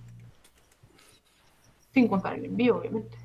Sí, creo que aquí en México hay una persona que, que tiene una tienda llamada eShop Mexicali. Y Sí, Manuel Medina, eh, eShop Mexicali en Facebook lo pueden encontrar. Eh, para que no se confundan, porque tal vez se encuentran varios resultados. Es un dalmatita que, que está en la tienda. Eh, este chico se dedica a vender peluche y todo eso desde el extranjero hacia México, porque tiene la posibilidad de, de hacerte el proceso de importación y vendértelo en México. Entonces, sé que muchos Fursuit Makers se surten de él. Yo, por ejemplo. Sí, por ejemplo. Sí, por eso lo recomiendo, porque ya van como cinco makers que me dicen, ah, sí, este vato, ah, sí, este vato. Es que mira, por ejemplo, hay tiendas de peluches, por ejemplo, la, la de Big Sea Fabric, esa está súper cómoda porque sí manda envíos internacionales, pero hay otras tiendas de peluches que no mandan internacional. Entonces es bastante problemático de que te encuentras un peluche súper bonito y no lo envían a México. Uy. Entonces tienes ¿Cómo que- ¿Cómo sabes que es súper bonito? Eh, ¿por, ¿Nada más por las fotos o incluso yo, yo creo que hay forma en que puedas eh, solicitar algún tipo de muestra? Sí, Sí, ¿no? como swatches, sí. ¿Sí? Sí.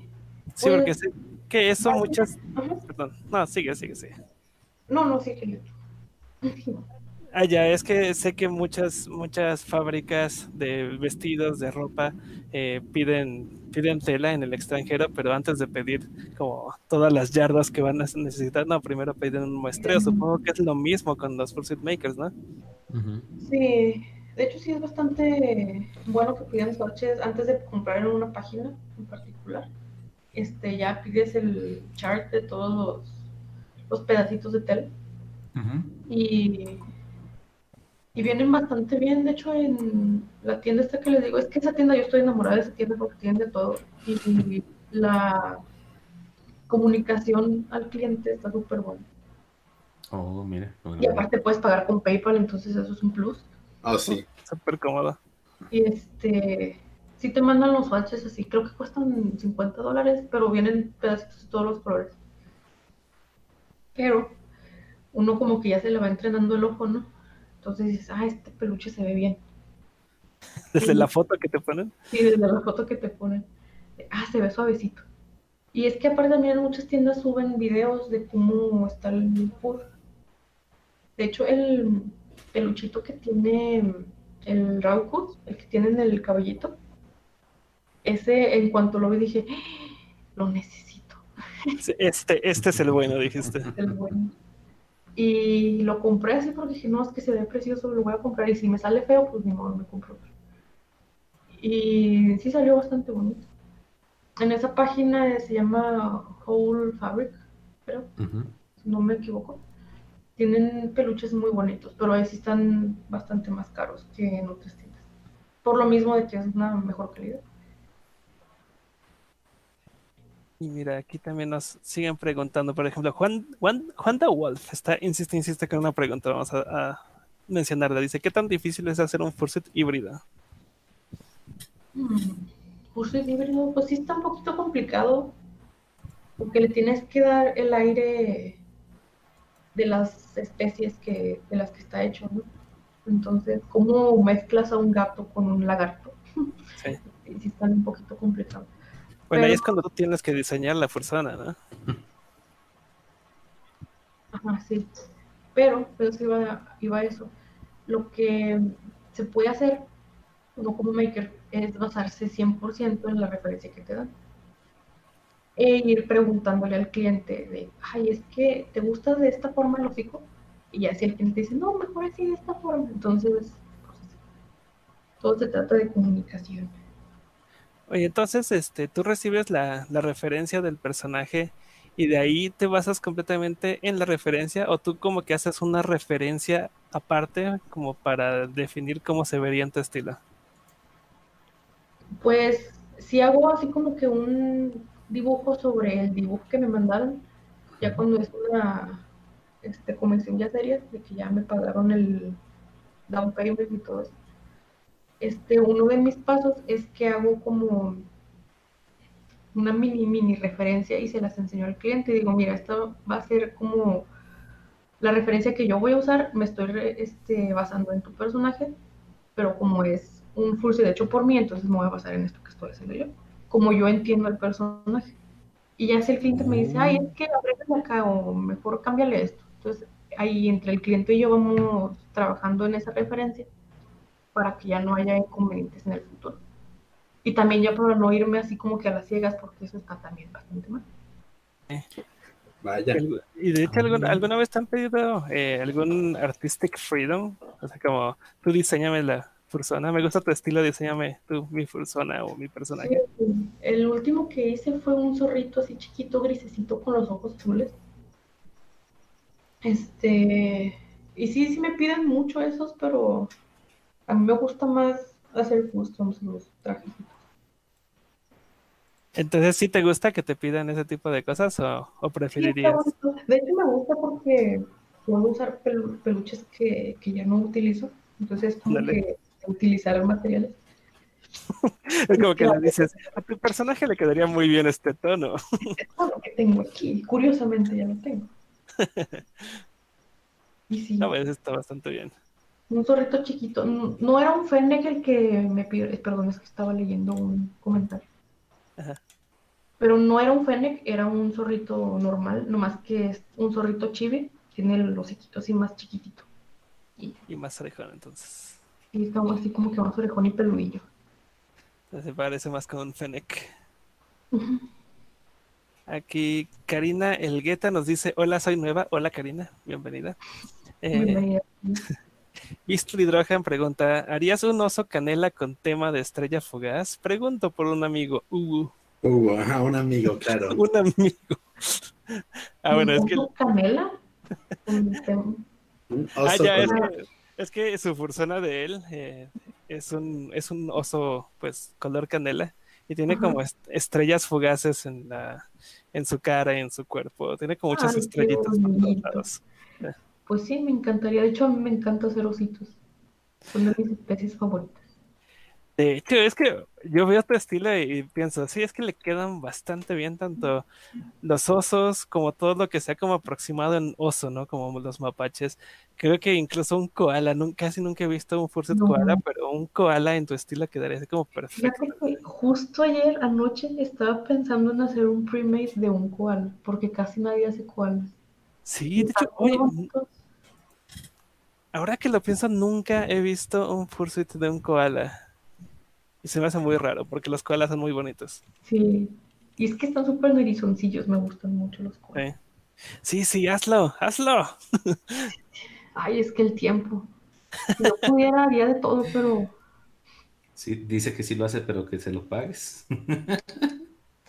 Ay, no me tientes, que luego sí me dan ganas, así de que veo un primer y es como que, y, es como que, y veo mi cartera y, ay, podría, podría. Ándale, mira, ya, ya, está, ¿Tienes cliente, eh? Hazle la referencia y pasas así bajito de la web. Mira, Paco, este puede ser tuyo. Ay, mira, sí, un koala. Bueno, eh, Ronnie. Hay muy poquitos. Ronnie en el, en el YouTube está poniendo la foto de un koala.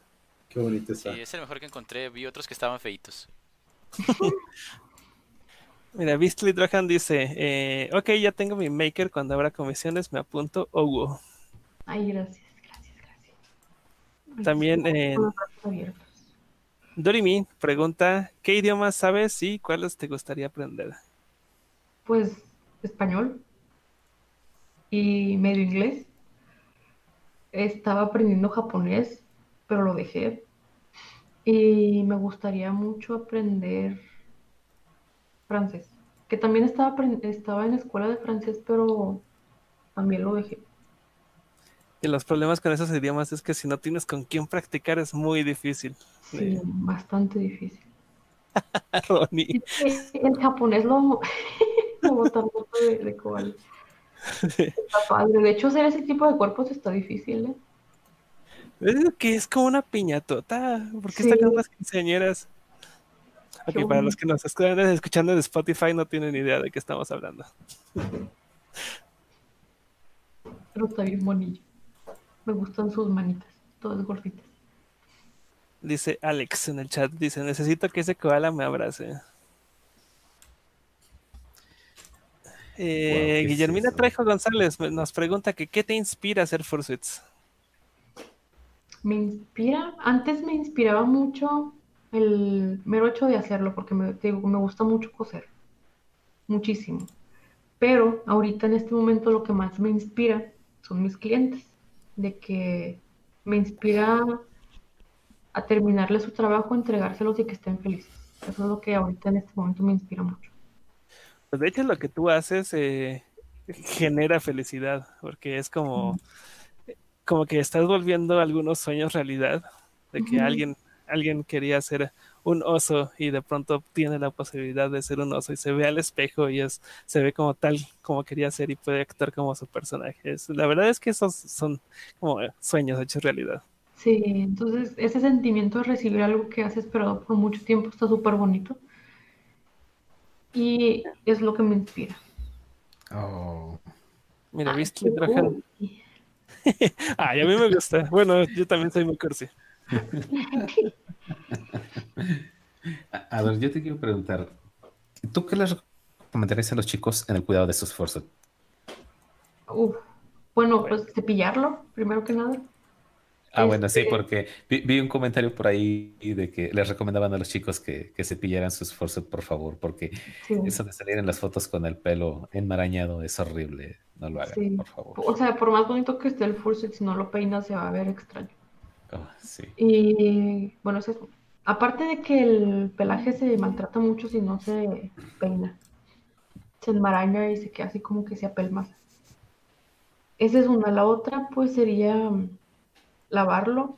Eso ya depende de, del cada maker, cómo es su método de, lavar sus fursuits. Los míos se pueden meter a la lavadora. Y en cuanto a las cabezas, pues también desinfectarlas. Venden sprays así de alcohol isopropílico y agua. Y ya con eso los vas limpiando así de a poquito. Y no es tanto, no es está tan difícil cuidarlos.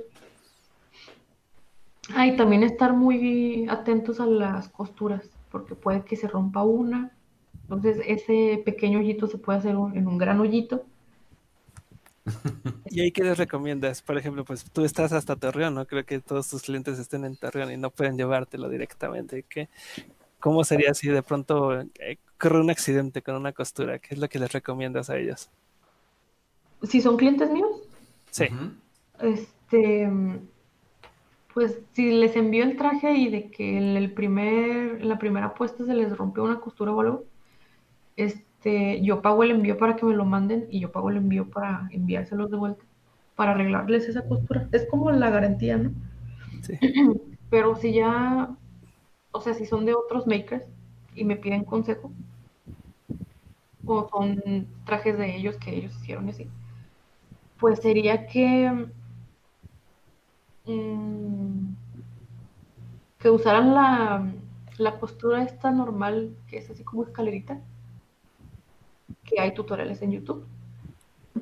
O le pidieran a- ayuda a alguna costurera o algo que les pasara por ese hoyito la máquina. Pues de hecho es lo que sí yo también iba a dar como de recomendación. Eh, las costureras, eh, tanto locales o incluso de cadenas como la de, ¿cómo se llama esta cadena de costurería? Hill, Hill Quick. Hill Eh, ellos, ellos son expertísimos para hacer ese tipo de reparaciones. así sí súper te- chiquito, ¿no? Sí. Sí te preguntan, o sea, ¿qué es esto? ¿Qué es lo que me estás trayendo? Pero aún así lo hacen bastante bien. Sí. Y de hecho es mejor porque va a estar más fuerte la costura que le van a hacer. Sí. Pero si es un hoyito así súper chiquito que no vale la pena llevarlo ahí como una costurera, sí lo puedes coser tú a mano. No hay Ándale, ningún con problema. hilo y aguja y ya. Y aguja, exacto. Aunque sea el gran, el gran no no del, de los hilos de algodón.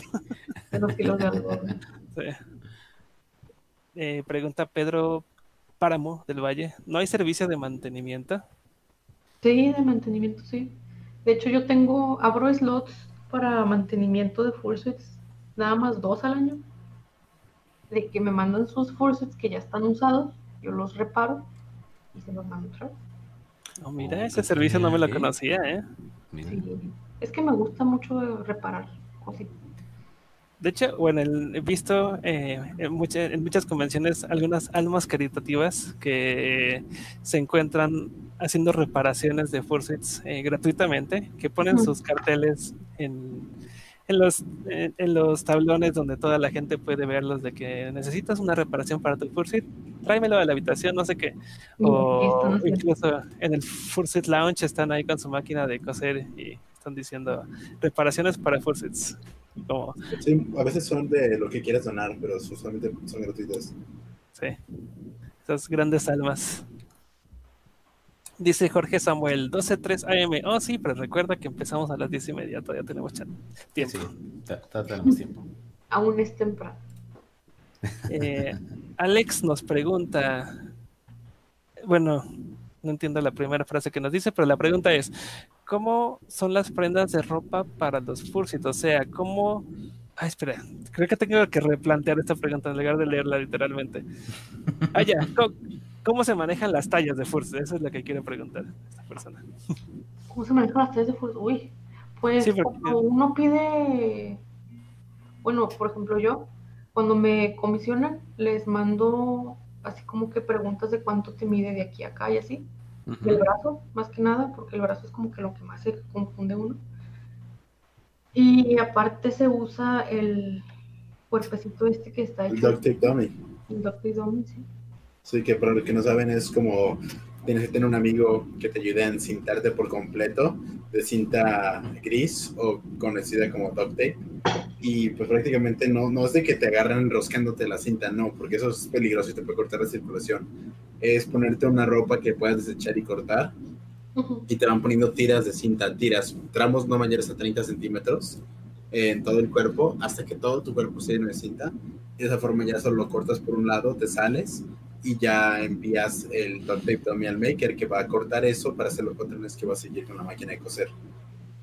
No, se trabaja sobre ese porque ese que te hacen con el Dr. Dummy es el modelo del cuerpo del cliente. Entonces se trabaja sobre ese modelo.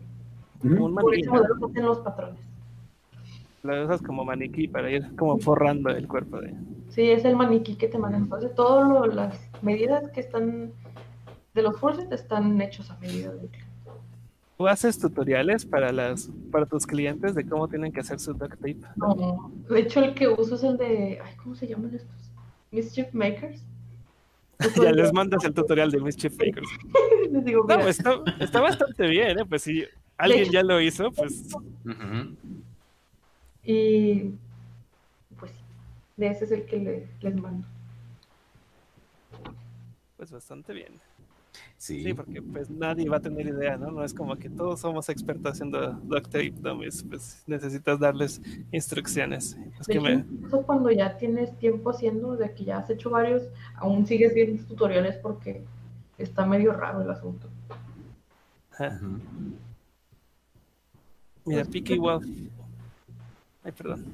Sí, no, Eh, Picky Waffles nos pregunta, ¿has tenido algún cliente que haya quedado insatisfecho con el resultado del Fursuit? Sí, como todo vendedor, ha tenido sus clientes malos. Yo he tenido, creo que dos, pero no llegó así como que a mayores porque sí lo platicamos bastante bien y llegamos a un acuerdo, los dos clientes. Y, La comunicación es importante. Sí, entonces yo no salí perdiendo, ella no salió perdiendo. Nos quedamos como al principio. Y pues todo. bien. Oh, qué bueno. Pues sí, la comunicación hace que se, se, sea, bueno, que puedan servir bien las cosas. Sí, sí, claro. Es la base de todo. Y También, otra vez, Beastly Hydrogen nos hace una nueva pregunta, dice que ahora sí es en serio. Eh, ¿Has tenido un cliente que te pide un suite para cierto tiempo, pero no lo puedes completar a tiempo, al tiempo deseado por la complejidad del proyecto?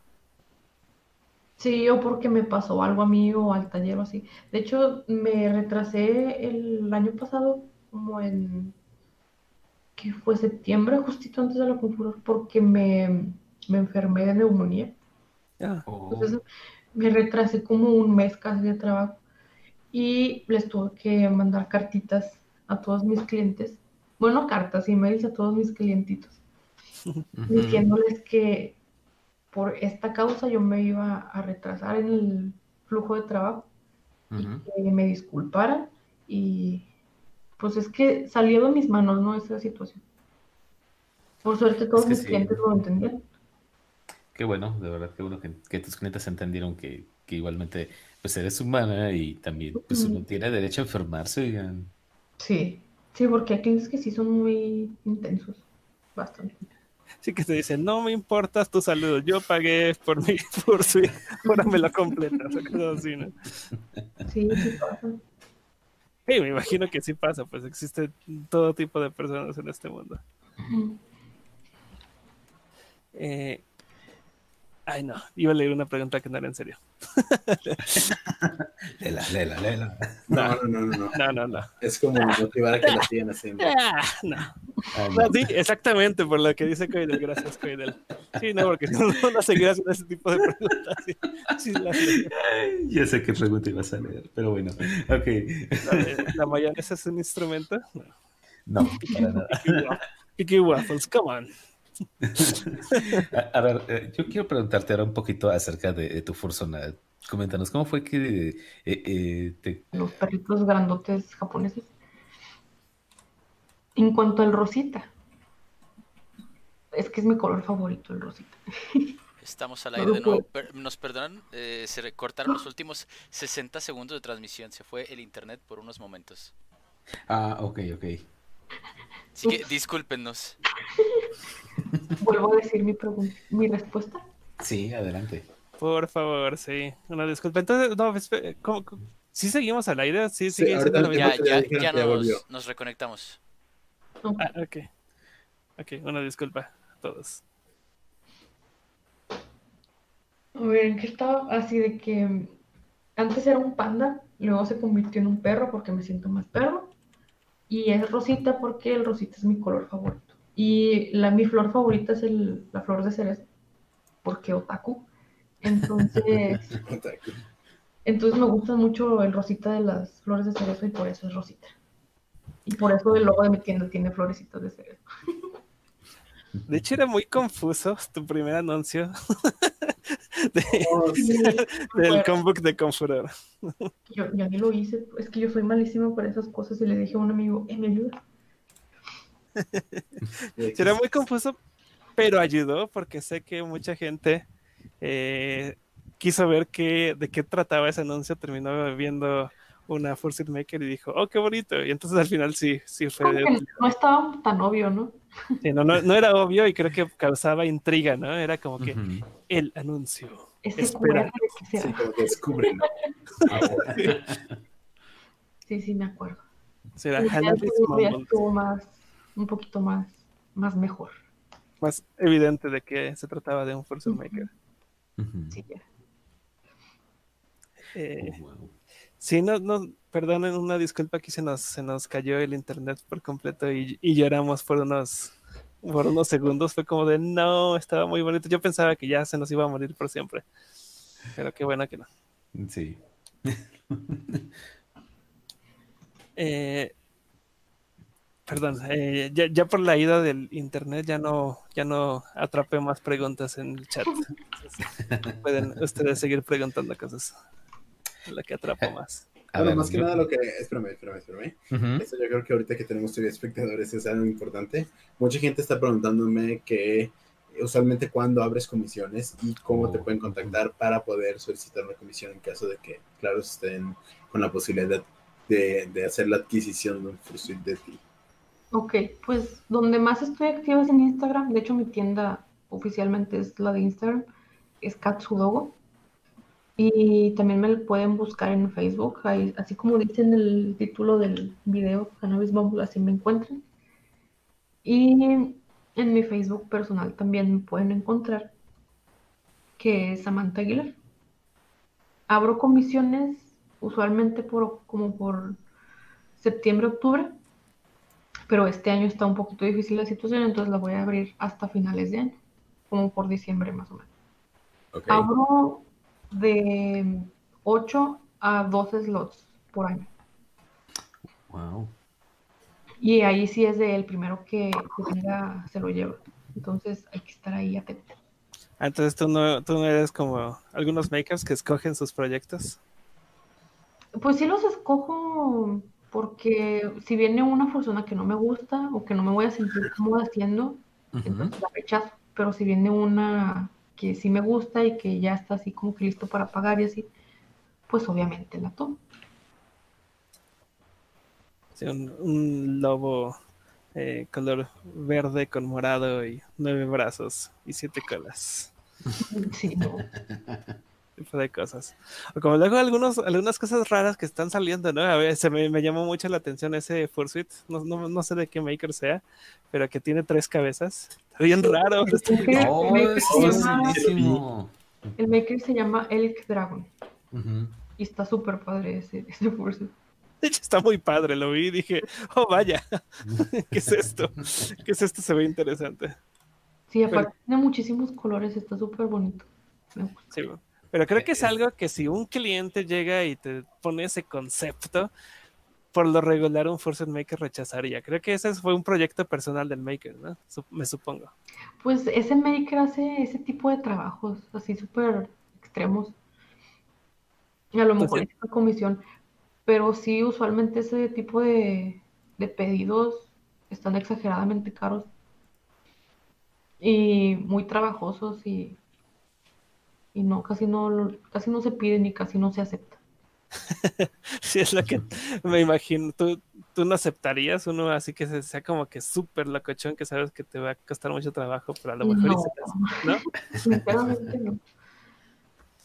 Mira, por ejemplo, Beastry Dogen pregunta que si harías un cocodrilo o algún reptil. Sí, de hecho, el, del fursuit ese que tuve problemas, de hecho fue- era un cocodrilo. Oh. Este, ya ves que mi estilo es así un poquito más suavecito. Sí, como redondito. Sí. Y este, el cliente quería un estilo más agresivo, así con un hocicote súper grandote y muchos dientes y, y así. Y el traje que yo le hice estaba pues hecho a mi estilo. Pues Y no le agradó tanto la forma así es que me dijo que tenía carita de bebé, así me dijo. Y que no hacía el match con su personaje. Pero ahí creo que fue gran error del, del cliente desde el principio al Más porque yo le dije que yo lo iba a hacer a mi estilo, no iba a copiar el estilo de otros makers. Sí, exactamente. Pues ahí es como que tener como un poco de tacto a la hora de escoger a tu Fursuit Maker. Eh, de si realmente le queda el estilo de ese maker a tu, a tu personaje o no. Sí, de hecho. O por ejemplo, a mí podrían, me han preguntado que si yo haría algo que se vea como monstruoso, nada cute, que sea como, como agresivo, ¿no? Como muy épico. Y yo me pregunto, o sea, sí podría hacerlo, pero, pero por, ¿por qué? a mí me gusta mucho. o sea, podría intentarlo, podría intentarlo y sería como, como un reto, pero la pregunta es, ¿por qué si sabes que probablemente no me quede? Como tú quieras, ¿no? Ajá, sí, como el cliente quiere, sí. Sí, es algo como curioso de los estilos, de si tú estás viendo que este estilo es muy diferente, muy realista, muy, no sé, puros colores vivos, ¿por qué le pides como una persona completamente blanca, ¿no? O algo así. Que creo que incluso también tiene que ver también con lo, lo, talentosos que son ciertos makers con manejar cierto tipo de especies. Que si ves que esta persona es como increíble haciendo renos y caribús, eh, bueno, tal vez es el maker para ti si tú quieres un reno, un caribú o cualquier animal ungulado que sea de pezuñas. Sí, sí. O que es muy bueno haciendo gatos grandes, que es, eso también es tan difícil de ah, hacer. los felinos grandes. Sí, es verdad.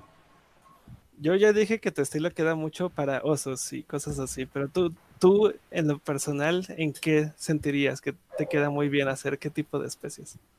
Pues en vista de que me piden puros perros, pues siento que los caninos son como que los que más me, salen mejor. O a lo mejor es que la mayoría en el fandom son perros. Son caninos, no había pensado en eso. Pues aquí, como que hay un chorro de, especies nuevas y raras y ya casi no hay caninos así normales. Bueno, es lo que me he fijado yo. Que de hecho, entre esta llamada, eh, habemos tres perros. Tres perros aquí. Bueno, recuerden que yo soy dragón. Ah, sí, es, bueno, sí es cierto. Entonces yo soy el único no perro aquí. Que yo, yo, soy, yo soy el patito feo aquí. Y te una persona perro. Ay, qué bueno. Sí. Sí, de hecho. Si eres una persona perro, ¿qué sería? Bueno, especie de perro o ah, canino. Eh, me iría por un zorro. ¿En serio? Sí. Sí. Sí, me gustan mucho los zorros rojos. sé que son bastante comunes en el fandom, no me importa eso. Eh, pero los zorros rojos a mí se me hacen tan, tan preciosos. Dices, ya soy de los cuatro pandas que existen en este fandom, ya puedo darme el lujo de ser genérico. Sí. tenemos, sí somos poquitos. Tenemos una pregunta de Saki Pollo, que prácticamente está preguntando que qué tan buena idea es hacer un Fursuit Frankenstein, o sea, estar eh, comprando diferentes partes de diferentes makers. Pues mucha gente sí le hace, de que le gustan mucho las paus de un maker y le gustan mucho las colas de otro maker. Y sí se podría, nomás es cuestión de tener este de saber en dónde comprar los materiales y usar tratar de usar esos mismos materiales en todos los pedidos. Sí, porque en ese caso tendrías más bien tú que comprar tu tela y dársela a los makers para que ellos hagan el trabajo. O si no, sí se vería muchísimo la descompensación en diferentes telas. Sí, sí, por supuesto. O pedirle como request al maker que use ese tipo de tela específico. Y ya no habría tanto problema. Y ya no se vería tan Frankenstein tampoco. Sí. Mira, Beastly Dejan dice que sí hay muchos pandas en el fandom. Nah, aún así somos, muy poquitos, por ejemplo. En, comparado con los perros? Oh, vaya que sí. Ahora, por ejemplo, en MFF eh, no existe tal cual como un photoshoot, porque en MFF siempre se hacen photoshoots de, de, de, varias especies, ¿no? De que vamos todos los, todos los zorros, todos los lobos, todo, y se juntan y son un buen. Pero no existe como oficialmente un photoshoot de pandas, pero nosotros, los pandas, sí lo hacemos. Y terminamos siendo que en el photoshoot somos como cinco, cinco pandas. Qué bonito. Ah, Son como cinco pandas, pero aún así ci- cinco son eh, muy poquitos si lo comparamos con que en esa convención van 11.000 personas. Sí, de hecho, a mí lo que me parece muy genial de esos photoshoots es que, por ejemplo, voy a los que dicen photoshoot de tal maker, ¿no? Bueno, y ahí los estoy viendo cómo se toman su, su foto. Incluso a veces participo pues, en el que es mi maker. O que dicen photoshoot de perros y voy y me meto y nadie dice nada. Photoshoot de zorros, voy y me meto, nadie dice nada. Photoshoot de caninos, voy y me meto, nadie dice, nadie dice nada. Photoshoot de pastores alemanes, voy De y me bingos, ¿no? no, bueno, absolutamente todo, puedo estar en todos y nadie dice nada, nadie lo, lo cuestiona. Pero sí es divertido. Lo único que no podría decir, dicen zorros rojos, ¿no?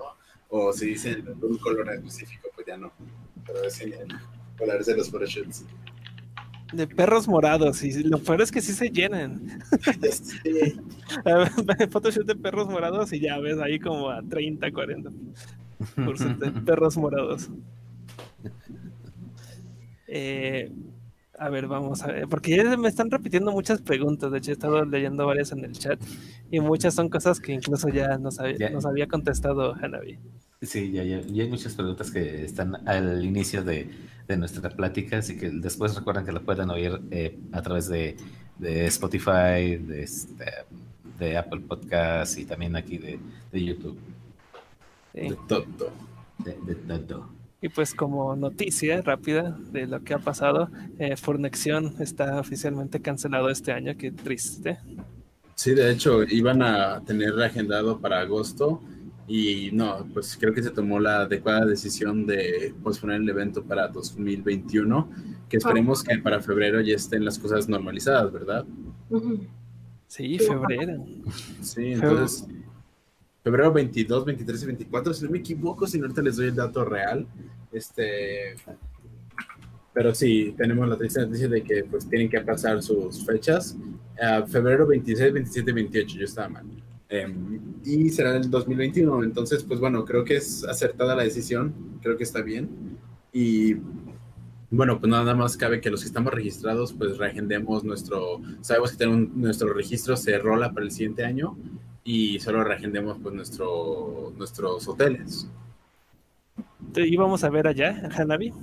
Sí, yo iba a ir. Sí, qué triste, te íbamos a ir Oye. a ver Sí, la última, la Si está este, tranquilo el asunto para febrero, sí, ahí me van a ver. perfecto, sí. Sí, la verdad es que a muchos se nos hace que febrero todavía es un mes peligroso para que pueda ser otra vez aplazado o algo así. Me hace muy triste también esa idea, que todos todavía desconfiamos de meses tan Y adelantados. Es que nos dijeron, no, va a durar dos, dos meses. Y ya van que cuatro. Sí, Ujú. Marzo, Ah. mayo, junio y vamos para La julio. Y cómo es de desconsiderado y así, irresponsable, pues va para la roja. ya, ya voy a querer que en un futuro, ya cuando esto se acabe, volver a escuchar todos estos episodios para ver qué tan equivocados o acertados estábamos. Sí, ¿eh? Qué miedo.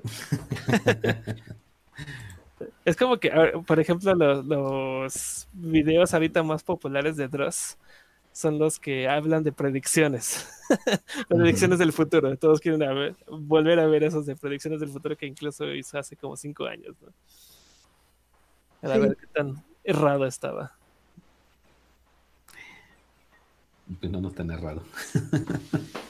No, pues sí estaba errado porque él no, no dijo nada de coronavirus. De, de este coronavirus. eh, Sí, no. El único Entonces, acertado fue el niño, el niño hindú fue el único acertado. El único acertado fue el pulpo Paul. Ándale también. Ah, ya se nos, se nos murió el pulpo. po. Sí. Ah. Ver- ¿Crees que lo hayan aprovechado y se lo hayan comido acá? Así como son, sí. Rico, tan rico que es el pulpo. Ok, pues nos quedan cinco minutos de programas, ahora sí. Y, y yo creo que vamos a hacer unos pequeños anuncios y saludos, porque ahora sí no saludamos a, este, a, a nadie del chat, nos dedicamos luego, luego a estar platicando. Este, bueno, yo No, les pues es que tuvimos un súper invitado. Ah, Invitado. sí, invitada. Sí, muchísimas gracias por estar aquí, Sí. En verdad. Gracias a ustedes por invitarme. No, a ti por aceptar, la verdad. y bueno, yo les iba a comentar que eh, ya tenemos un, disponible algunos capítulos de el documental de Ash de Tefando. Están padrísimos, tan geniales. Vean los chicos a través de, YouTube y si pueden, échenle la verdad una mano ahí en su Patreon o compren este el Blu-ray, eh, ya sea digital o físico, y de verdad no se van a arrepentir de su compra. Está padrísimo. Sí, yo sí quiero comprar el Blu-ray físico. Creo que es un pedacito de, historia que podemos tener en nuestras manos. Y ahorita ya está realizando, bueno, ya está planificando la segunda parte para para este documental, entonces eh, la, estoy esperando. Ay, sí, lo estoy esperando con tantísimo, este, ah, con mucha ansiedad, de verdad. Está muy padre, véanlo, no se van a, arrepentir. Y afortunadamente tiene subtítulos en español, así que si no saben inglés no hay ningún problema, tiene subtítulos. Está padre, está muy padre. Eh, que iba a decir, eh, ojalá y si llegue esa segunda parte y no como nos dejaron esperar, nos dejó esperando por siempre James Cameron, nunca sacó Titanic 2. Muy, decepcionante. Pero ¿qué íbamos a ver de Titanic 2? ya sé. De hecho, hubo hace muchos años que sí hubo un tráiler falso de Titanic 2. Estaba bastante bien hecho. Que mucha gente se creía, ¿no? Sí, me acuerdo. Sí, sí, mucha gente se lo creyó. O sea, era evidentemente una broma pero una broma muy bien hecha, porque agarraron eh, footage de Leonardo DiCaprio en otras películas, en varias películas, y ah, hicieron un tráiler falso que tenía como una temática muy extraña. Y búsquenlo, búsquenlo en YouTube, la Titanic 2 trailer, está muy gracioso. Ay, son horribles. Muy bueno. Qué bueno que la gente dedique un poco de su tiempo, de su vida en hacer ese tipo de cosas que nos generan entretenimiento. Sí, de hecho, eso es muy común que la gente que tiene mucho, mucho talento como edición de video, pues se, termina rifando, ¿no? También creo que hicieron algo similar con Volver al Futuro, un remaster o un, como una película actual, ¿no? Un reboot. Y no, pues era completamente imágenes de, y videos de apariciones en medios de estos dos actores que los hicieron ver como si, si fuera para una película. Eh, vamos viendo cómo que nos dice las personas ya para saludar, para saludarlos, darles un saludo antes de irnos. Eh, Castillo dice un saludito a todos y espero Coy le gane a Ronnie en Tetris. Uh, Uy, sí, es cierto, mañana tenemos torneo. Hoy tenemos torneo. Oh, dice Nicolo27. Yo también amo el podcast y es la primera vez que lo veo en directo. Oh, muchísimas gracias por vernos y escucharnos. Eh, no sé si tú también quieras mandar algunos saluditos, Hanabi. Pues mira, hay un comentario bonito que dice, es de Kaiser Wolf, saludote desde Chile. Oh. Saludos hasta Chile. Saludo y un besote hasta Chile. La también agradecer a, los este a Mina que estuvo aquí en el chat. Muchísimas gracias por andarnos stalkeando también, visitando. saludos. saludos. Ay. Dorimi, no te olvides de mi nombre, Paco. No, no me olvido de tu nombre. Lo recuerdo ya muy bien. A Guillermina te dejo muchísimas gracias por eh, escucharnos. Ah, sí, siempre nos está escuchando. Un saludo, un besote para, para ella. Sí. ¿Quién más nos... Alex también. Saludos a todos. Muchas gracias. No, ya se te agarraron con la cascada de saludos. Mira, ahí, voy, voy. Quiero, quiero ver si puedo hacer algo. Dame un segundito, gente. Este, es, algo tonto, muy tonto y seguramente voy a tener represalias por eso. Pero, ah, a ver, denme un segundito. Ok, ya pude hacer esto. Miren, vamos a, lanzar un cohete. Ahí va, vamos a lanzar el cohete en el chat. A ver. Ahí va subiendo. Uh, va para el espacio. No, ya dejan de mover los comentarios. Ahí está. ¿Qué va subiendo. Va subiendo, ya se fue al espacio. Ah, muy bien, Kaiden. Mira, ya lanzaron otro cohete. Esto es horrible, te pasa. Ahí va, ahí va, ahí va, y se fue. Ay, muchísimas, muchísimas gracias por hacer posible esta misión espacial. Muchísimas gracias, Hanavis, por estarnos acompañando aquí en esta transmisión. Ahí pues nos extendimos también para recuperar los minutos que no les otorgamos al principio del programa porque tuvimos problemas técnicos. Y bueno, creo que ha estado increíble la entrevista. Realmente agradezco mucho la presencia de todos. Ya todos están lanzando cohetes al espacio, eso es bueno. Y también quería dar un anuncio rápido. Eh, Coidel y yo vamos a tener paneles Uh. este domingo por, por la Furcan virtual. Va a haber una segunda Furcan virtual para que ellos estén atentos a las redes de Furcan Puebla. Eh, ya saben que pueden asistir, no importa en qué parte del mundo estés, incluso puedes estar en Filipinas y asistir a la Furcan virtual. Entonces, por ahí denle una checada a sus redes. Vamos a tener un panel. Un panel cada quien, o sea, un panel Coidel, otro panel yo. Oh, eso va a ser muy padre, ahí lo veremos. Pero sí, otra vez, Ah. nuevamente, muchas gracias, Hanabi. Muchas gracias Ah. a ustedes por invitarme. Fue un, un honor estar aquí con ustedes. También gracias por la paciencia y esperarnos No, media hora. Por, por acompañarnos. Sí, No, no pasa nada. pues nada más, algo con la que te gustaría despedirte. Pues espero que me inviten otra vez porque me la pasé muy bien. Ah, perfecto. Aquí, Ah, ya sabes, aquí. Me gusta. Aquí tienes Yo- yo tu que- casa, tu casa virtual, aquí Viernes Furry. Muchas gracias. Gracias. Sí. Ah, miren, hasta Elon Musk y Husky, qué bárbaros. Y hasta nombre le pusieron. Ay, Dios mío. Ok, es hora, es hora de terminar esto. Muchísimas gracias. Vámonos a echar cafecito. Otro más. Bye bye. Bye. Bye.